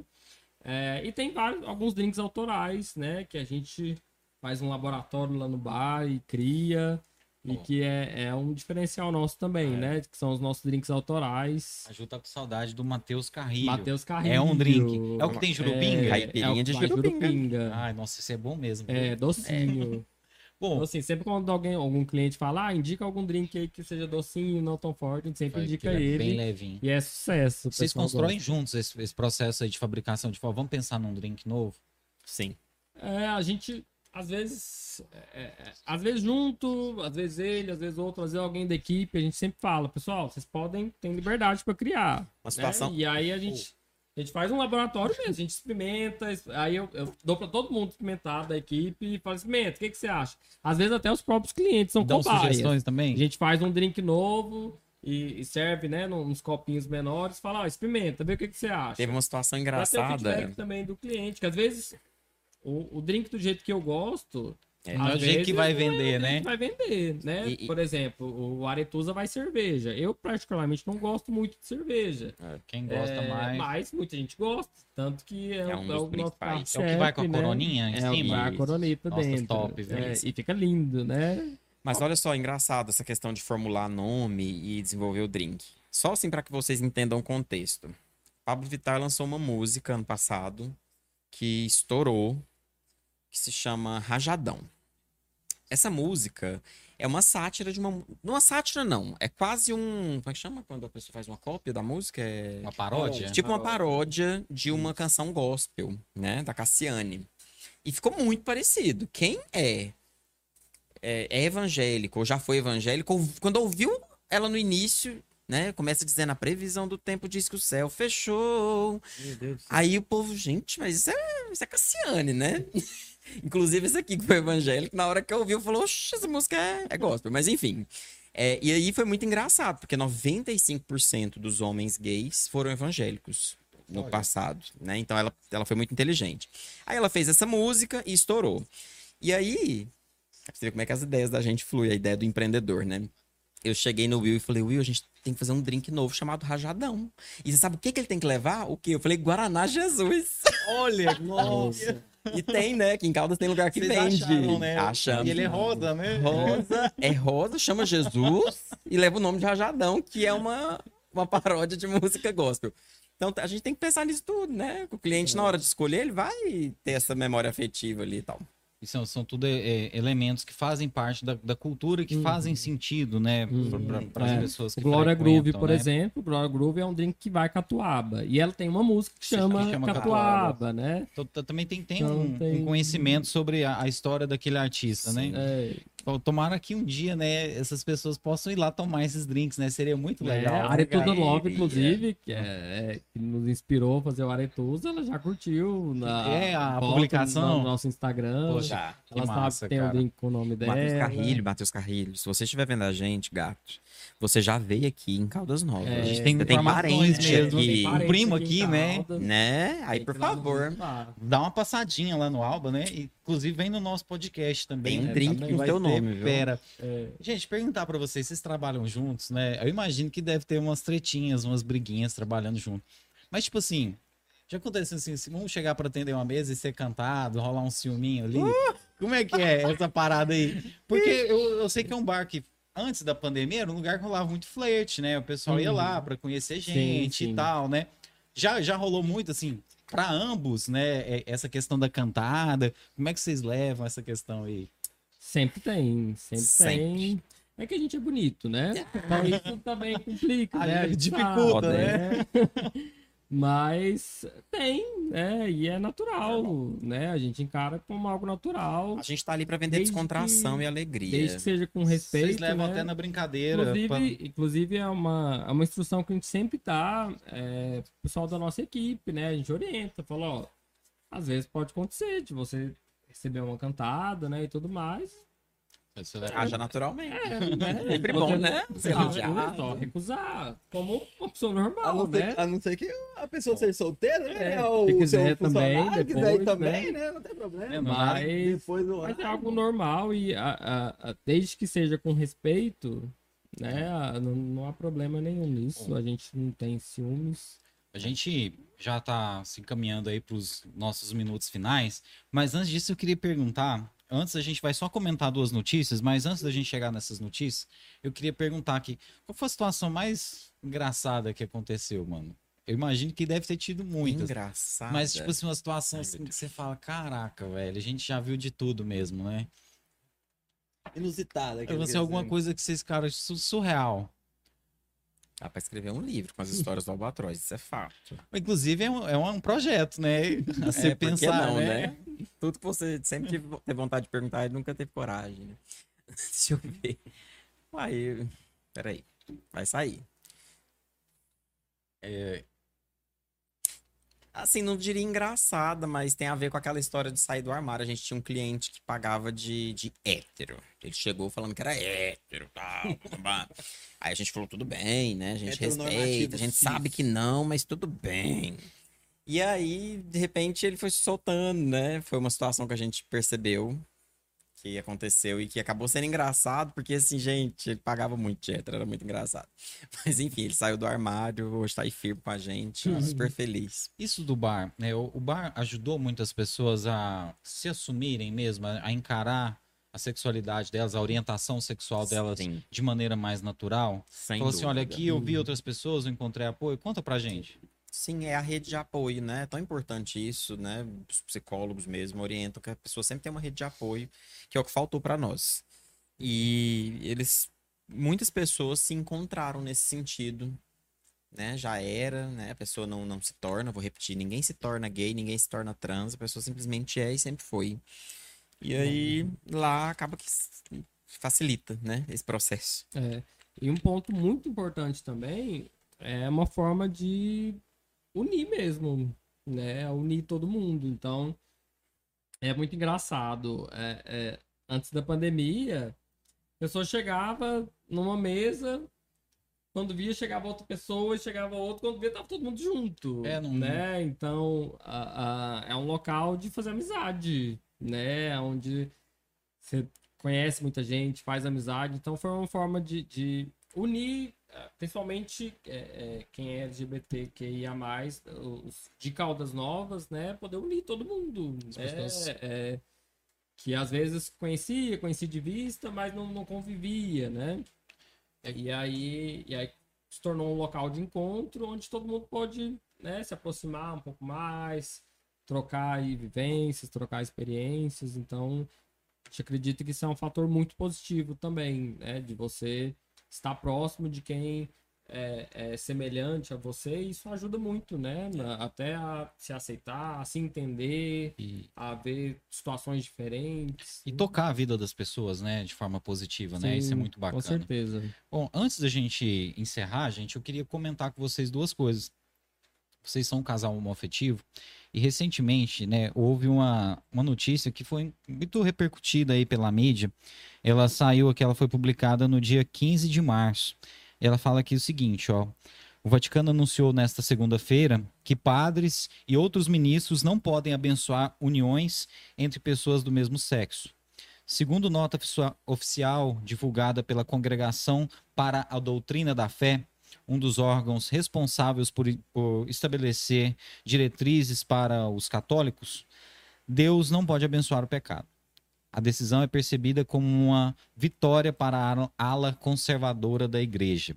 Né? Aí está falando aqui que o escritório ortodoxo do Vaticano emitiu a determinação em resposta a dúvidas enviadas por algumas paróquias sobre a concessão de tais bênçãos. Ou seja, pelo que a gente entende da notícia, haviam padres que só estavam dependendo dessa autorização para fazer essa bênção. Como é que é para vocês esse conflito que às vezes existe? A gente até chegou a tocar no assunto com o Fred no início, conflito, né, com a religião.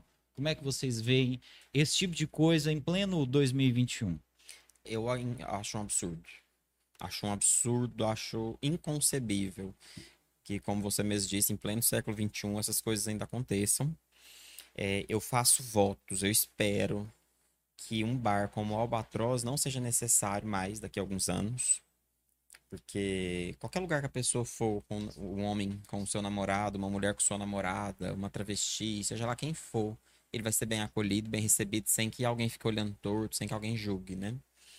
É, eu responsabilizo as religiões, no geral, especialmente as, as cristãs, por fazerem isso, né? Especialmente a Igreja Católica, que eu super respeito, tenho, tenho, tenho amigos que são, mas eu não estou dizendo, não estou falando dos indivíduos, estou falando da organização que dita essas doutrinas, né? E eles são os grandes responsáveis, assim. Se lá atrás o Walt Disney resolveu escrever o seu primeiro desenho animado de longa-metragem, que foi a Branca de Neve e os Sete Anões, da Disney, foi o primeiro longa deles. Se lá atrás ele resolveu escrever a história de um casal hétero, aonde ela tinha que ser beijada pelo príncipe para que ela acordasse lá naquele caixão depois que ela comeu a maçã, é porque o Walt Disney aprendeu no cristianismo que o padrão correto é a Ele era heterossexualidade. judeu. Mas o judeu, o, o- o Sim, judaísmo, sim, ele pra- tá ali. Só pra fazer uma. né? Sim, mas o, mas o o cristianismo, o cristianismo, ele, é- ele foi uma, uma, Uma religião veia. que ele. Ditou a cultura, É, né? pra no nossa geral. cultura ocidental, veio ela do era a religião judaísmo. maior de Mas eu-. É, Jesus, era judeu, a mãe dele era judia, Sim. né? Eu Então ele entendo o que veio você quer veia. falar, é que realmente assim, ele estava ali nos Estados Unidos dentro desse conceito, né, dentro dessa cultura. É, o judeu acredita, né? Adão e Eva, né? Sim. Não tô dizendo que, que é errado, não quero nem entrar nesse Uhum. mérito. Só tô dizendo assim que é, Jesus era judeu, a mãe dele era judia, ele cresceu nessa, nessa veia e depois ele instituiu o cristianismo. Uhum. Mas ele veio de uma veia Sim, judaica. sim. O Velho Testamento é, é o que os judeus acreditam, né? Na Torá, que é Gênesis, Êxodo, Levítico, Números e Deuteronômio. Que prega o quê? A heterossexualidade como padrão e a homossexualidade como um pecado grave. Um pecado passível, tá? Que era lei do- nos judeus na época, da pessoa ser apedrejada, né? Hoje não, não existe mais esse extremo de, se- de fazer isso, não existe. Em alguns países. Ainda É existe. É, infelizmente.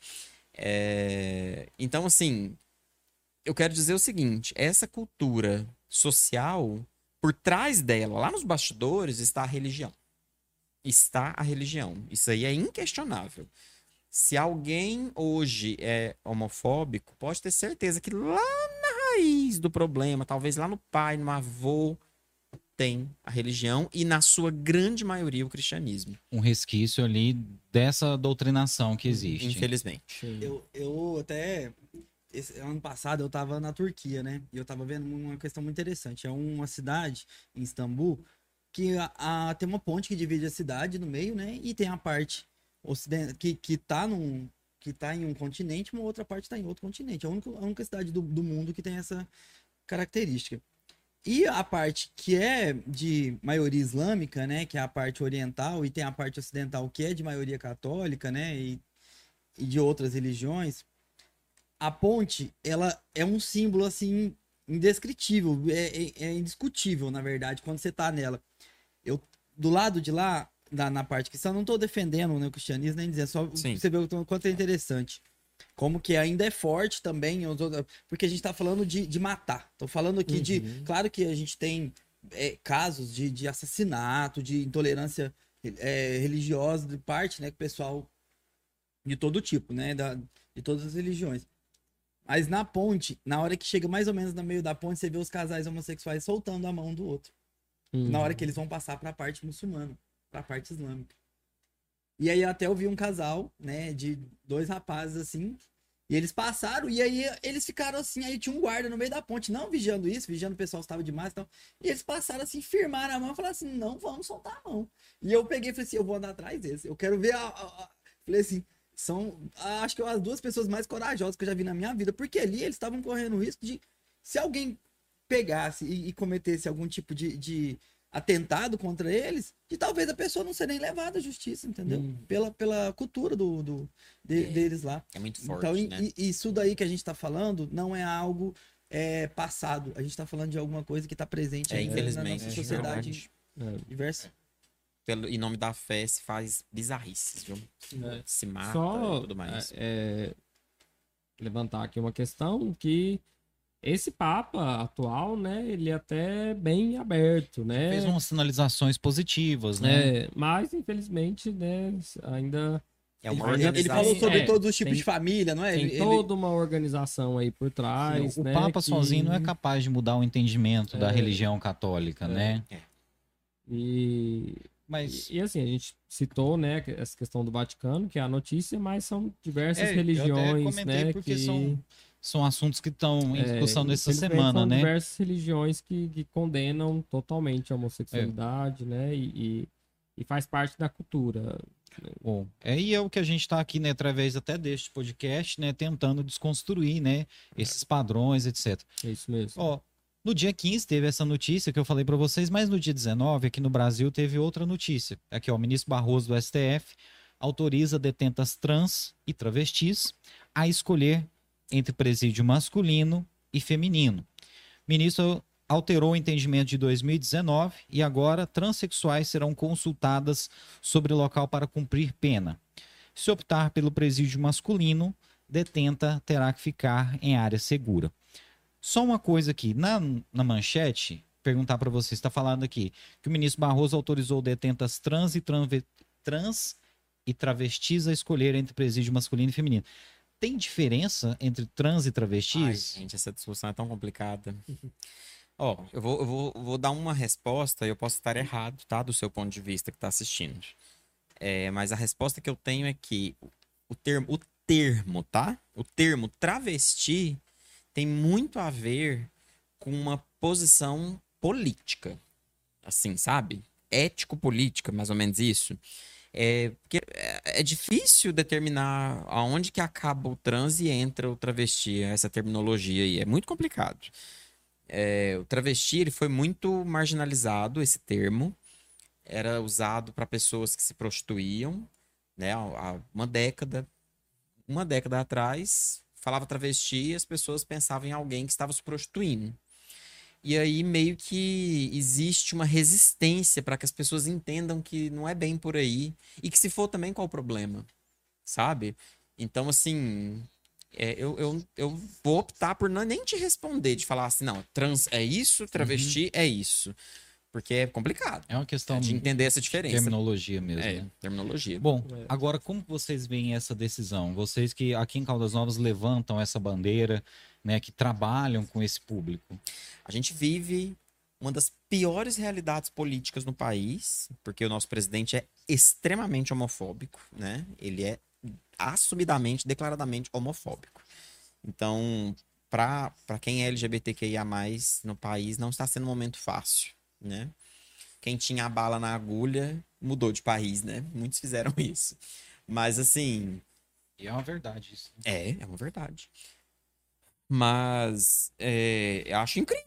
acho belíssima a atitude desse. Foi um ministro? Ministro do STF, Barroso. Ah, adorei. É, É, isso mesmo, né? É dar o mínimo de dignidade. Né? Aqui em Caldas Novas, é, não quero citar, não vou citar nomes nem nada, mas existem escolas. Tem um caso específico que a gente conhece assim, pessoalmente de um menino trans. Se for difícil de você entender, é um menino que tem uma vagina.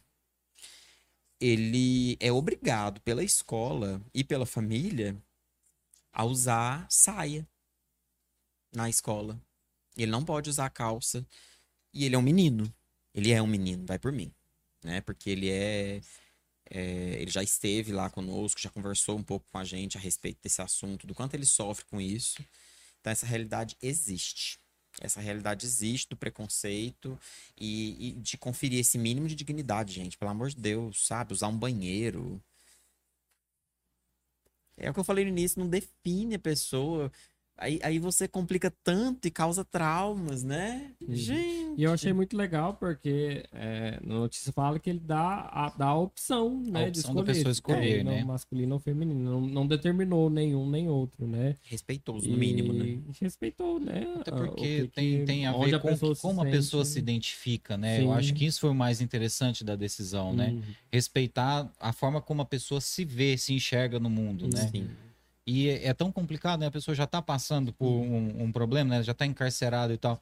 E ainda dentro desse sistema, ainda enfrentar outras dificuldades que a gente sabe que enfrenta, né? Uhum. Então isso aí vem para talvez corrigir essas distorções. Sim, Não, Mas- certeza. e, e até entra num ponto assim anterior, que a questão é que o pessoal fala, ah, mas é preso e tal. É o- a- né, o termo preso nem usa mais hoje em dia. É, o detento, né? O encarcerado, né? Muitas vezes a- é, essas pessoas entraram na- no crime, foram marginalizadas, às vezes até mesmo pela própria sexualidade dela, não conseguiu um, um emprego, né? Não Hum. conseguiu uma colocação na sociedade de- devido, devido a isso, entendeu? Porque, vamos dizer que ainda existe aquele preconceito, a gente falou, de, de profissões que são ligadas, assim, é, pelos estereótipos à, à sexualidade, né? E se a pessoa não, não quer fazer nada disso ou não cons... entendeu? E a própria escola, ela não teve uma educação é, é, formal devi- devido à sexualidade não, te- dela. não teve né? uma base familiar. Sim. né? Então, como que você vai cobrar, às vezes, dessa pessoa ser um indivíduo na sociedade ajustado, né? ao- aos padrões da sociedade, se nada na vida dele foi, foi É, padronizado, se né? você é LGBTQIA, está nos ouvindo, está nos assistindo, eu quero dar uma informação, uma coisa rápida, tá? Agora é rapidinho, que eu sei que tá no finalzinho. É, eu quero dizer pra você que eu eu vim de uma criação religiosa muito fechada, que atualmente as pessoas da minha família próxima, tá? Tô falando de pessoas próximas, irmão irmã de sangue, não tem nenhum contato comigo, porque a religião deles ensina que eles não podem ter contato comigo pelo fato de eu ser homossexual, por esse simples fato. E, e que eu consegui passar por cima disso. Existem pessoas incríveis nesse planeta. Pessoas que estão dispostas a te dar um abraço, a te acolher e a te aceitar do jeitinho que você é. Então, às vezes você é jovem, tá nessa, né, nessa, nessa coisa na sua cabeça. O que, que eu vou fazer da minha vida? Como que vai ser isso? Ó, relaxa. Segue a sua vida, vai estudar, vai aprender, vai aprender a diversidade, o respeito e as coisas vão funcionar. Porque funcionou pra mim, tá? Eu tô, tô falando isso a título de exemplo pra te motivar mesmo, porque não é brincadeira. Ter, ter a família virar as costas pra você, bons amigos de repente virar as costas pra você, é porque não era bom mesmo, né? Nem essa parte da família e nem os amigos, né? Então, mas acredite que há pessoas boas. Há pessoas que estão aí por você, estão, estão aí para te apoiar, para ser mais família do que aqueles que têm o seu sangue correndo nas veias. Se você quiser comentar sobre isso também, William, fica à vontade. É, Só para finalizar aqui, não sei, é para finalizar? Não, não. Não, Aqui, ainda tem mais. Ah, é tá, até tem assim, ó, a Beatriz Evelyn tá falando aqui para você, é, Fred. Obrigada por isso. Comentando o que você falou aí. Ah, É. prazer. O, o Thierry tava até comentando, né, antes de a gente começar, falar, ah, se eu falar alguma coisa que não tá correto, né, o Márcio também, ah, se a gente falar alguma coisa que não tá correto, você, é, você Puxa nos nossa orelha. Tal, puxa nossa orelha, né, Eu tava falando que, assim, é, é, o principal é, é a intenção da pessoa, né? Se ela tá falando, al- às vezes fala algum termo, né? Ninguém sabe tudo, né? Mas às vezes fala algum termo é, é, equivocado, ou até mesmo tem uma informação equivocada, mas é, é diferente quando a gente vê que a pessoa é, tá te respeitando, né? Independente de qualquer coisa, né? Ou quando não, tá te chamando de, é, de, de um, nome pejorativo, né? Querendo te diminuir, né? Então, isso que é importante, né? Às vezes É uma a- gafe, a- né? Não é com intenção de ofender, mas tem gente que às vezes quer ofender, né? pessoa, né? É, é, tem várias situações. Vou até aproveitar que eu falei isso de- sobre intenção. Vou falar um caso que, que a pessoa não teve intenção no, no meu julgamento, mas que ela foi massacrada na internet, né? Os cancelamentos, né? É, até a gente levantou isso no nosso Instagram, lá no bar, a gente discutiu sobre isso, que foi ah, ah, sobre a Marília Mendonça, né? Ela teve uma fala ah, em uma live, Me recordo. né? E aí foi julgada como, Transfóbica. como transfóbica, né? Porque ela fez, é, ela fez uma chacota com um dos músicos dela pelo simples fato dele ter, é, é, é, dele ter ido numa boate lá de Goiânia, que era a Diesel, né? Que era uma boate voltada para o público LGBT, né? Isso foi motivo de chacota, né? E, e aí ela mencionou. tava né? rindo, a equipe toda tava rindo, e aí é, é, ele é, parece que ele ficou com uma mulher trans nessa boate, né? E aí, aí que acabou mesmo, né? Foi motivo de piada na live, aí depois ela se desculpou, né? Fez uma outra live, aí ela trouxe uma pessoa trans para falar sobre isso, né? Então, é, então repito mais uma vez, é, é, é muita falta de informação, né? E, e, e, por exemplo, a gente recebe clientes hétero no bar, né? E não é por disso que são gays ou que, ah, é porque tá, tá, tá, não é assumido, né? Não, é, é um, um, ah, e, e a questão de transfobia também, né? Uma, um homem hétero, ele pode ficar com mulher trans e não significa que ele é gay. Ele continua sendo hétero, né? É uma Ah, mulher, isso é é uma importante. feminina, né? Gente, mulher trans é mulher. É, Tá? Não é ah, mulher trans, não é mulher. é, e não, Homem trans é homem. É, e não é homem que virou mulher, é mulher e ponto. Mulher e ponto. Ah, mas fez cirurgia? Não interessa. Não interessa se fez, se tirou o pênis ou não, né? É. Mulher trans é mulher. Não virou mulher, é mulher. Homem trans não virou homem, é homem. Né? E, e aí são questões que, que é, é, por, por muito, por falta de informação, as pessoas acabam falando muita coisa, fazendo piada com coisa que não é para fazer piada, né? É, isso e, e- e essa cultura, né, machuca pessoas, isso traz preconceito, né? Mesmo quando a pessoa não teve, eu, eu acredito que ela não teve a, intenção de ofender, mas por uma cultura, né, a qual ela está inserida, ela ofendeu, né? É, E eu acredito que ela teve, viu? Nossa, Só queria falar isso. Não, não teve É a minha opinião. não, não, eu, eu, eu enxergo que não foi maldade dela, não foi por maldade. E eu acho que foi. né? Que ela riu Mas, enfim, de algo que não tem É, graça. Mas, enfim. E aí, nós ficamos até um tempo sem tocar a Marília Mendonça no bar. Alguns clientes criticaram, outros clientes apoiaram. É. E aí a gente sempre falava o porquê. Né? O porquê que a gente não tava tocando. Os clientes pediam, ah, toca tal de- dela. A gente falou, não, a gente não vai tocar por conta disso, disso, Aí disso. nunca mais ia tocar, eu falava, não, no dia que ela se desculpar e se retratar na mesma proporção Do da- erro. da- do erro, da cagada que ela fez, aí a gente vai. E foi isso que ela fez. Ela fez uma live e no pico de audiência da live, ela colocou uma mulher trans, quem tem propriedade de fala. E aí ela colocou a mulher pra falar, se desculpou, falou, gente, né, o que eu fiz não, não é correto, eu admito. Aí tudo bem. Aí nós aceitamos porque porque Aí, isso nesse se mesmo faz, né? dia, nós anunciamos né, Legal. o ato e aí voltou Anunciamos, tocar é, em homenagem a essa atitude dela, vamos colocar a música dela. É, Não, isso é legal, né, cara? Porque é, é interessante porque como vocês lidam com esse público, né?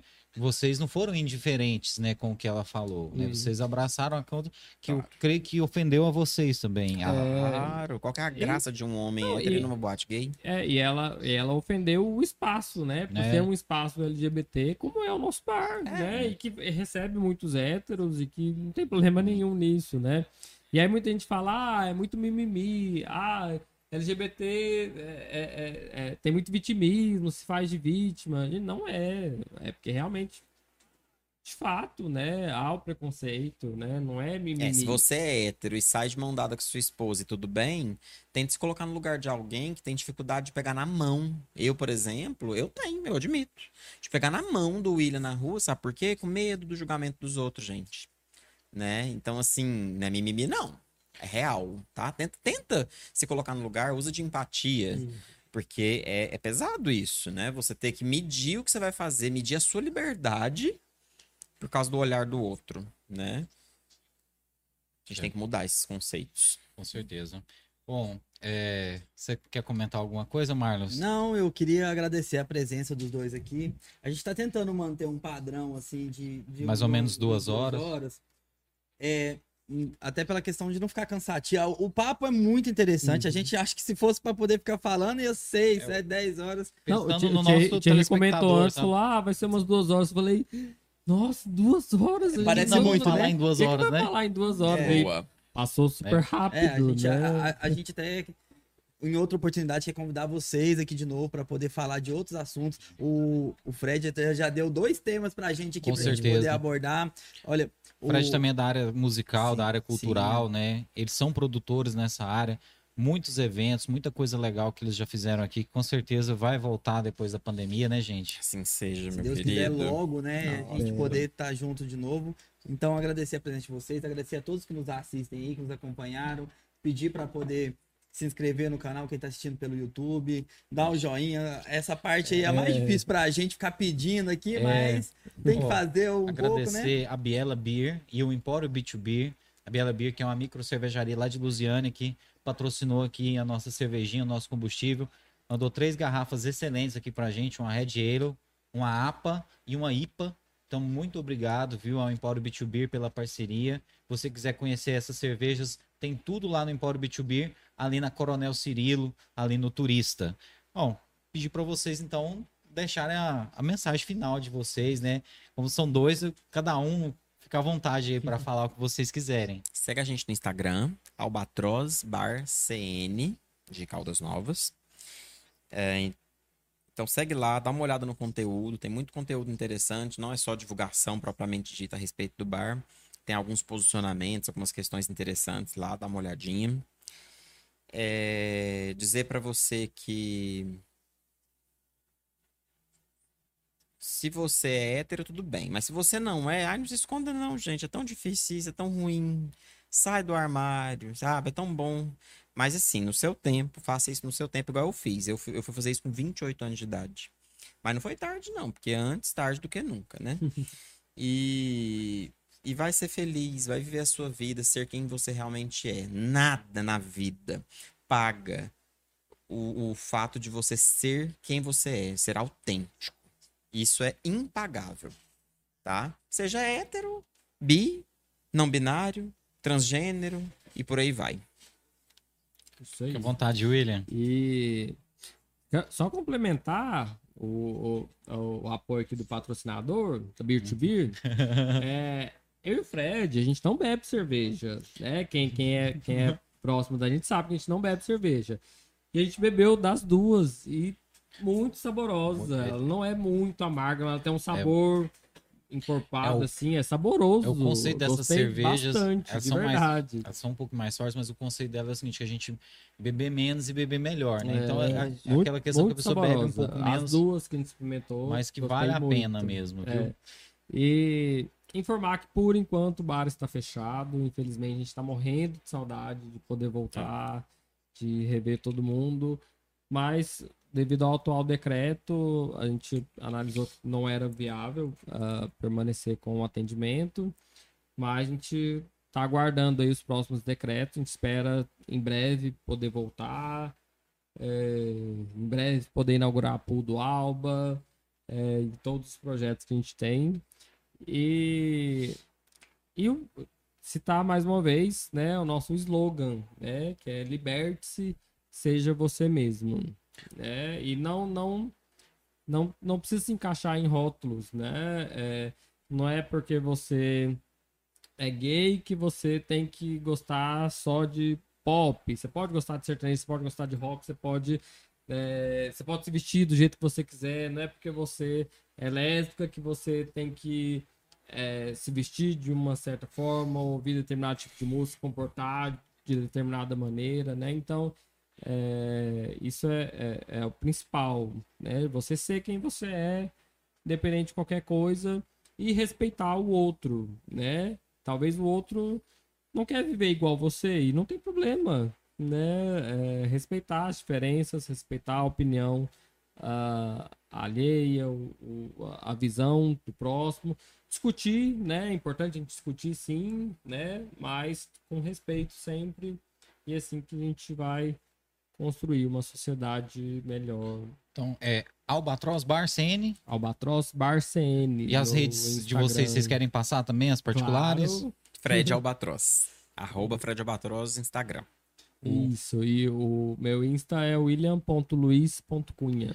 Quem for também na rede do Albatroz também acha lá os links, né? Acha, pra acha, vocês, sim. né? Inclusive da Pudo Alba, a gente já tem É. o Insta da Pudo Alba. A gente não inaugurou ainda, mas ah, espero que a gente possa inaugurar em breve, lá também tem. Gente, agradecer vocês por aceitar o nosso convite, tá? Obrigado mesmo.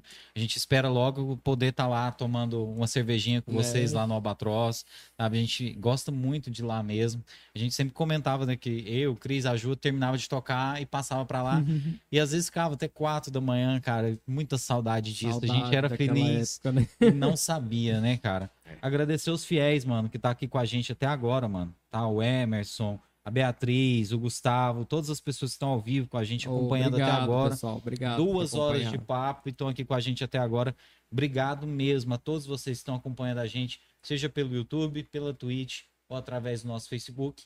Lembrando que esse papo amanhã de manhã já tá lá no nosso Spotify. É só você pesquisar lá, tudo em um podcast. Obrigado mesmo, viu, gente? Falou, gente. Obrigado. Valeu, galera do chat.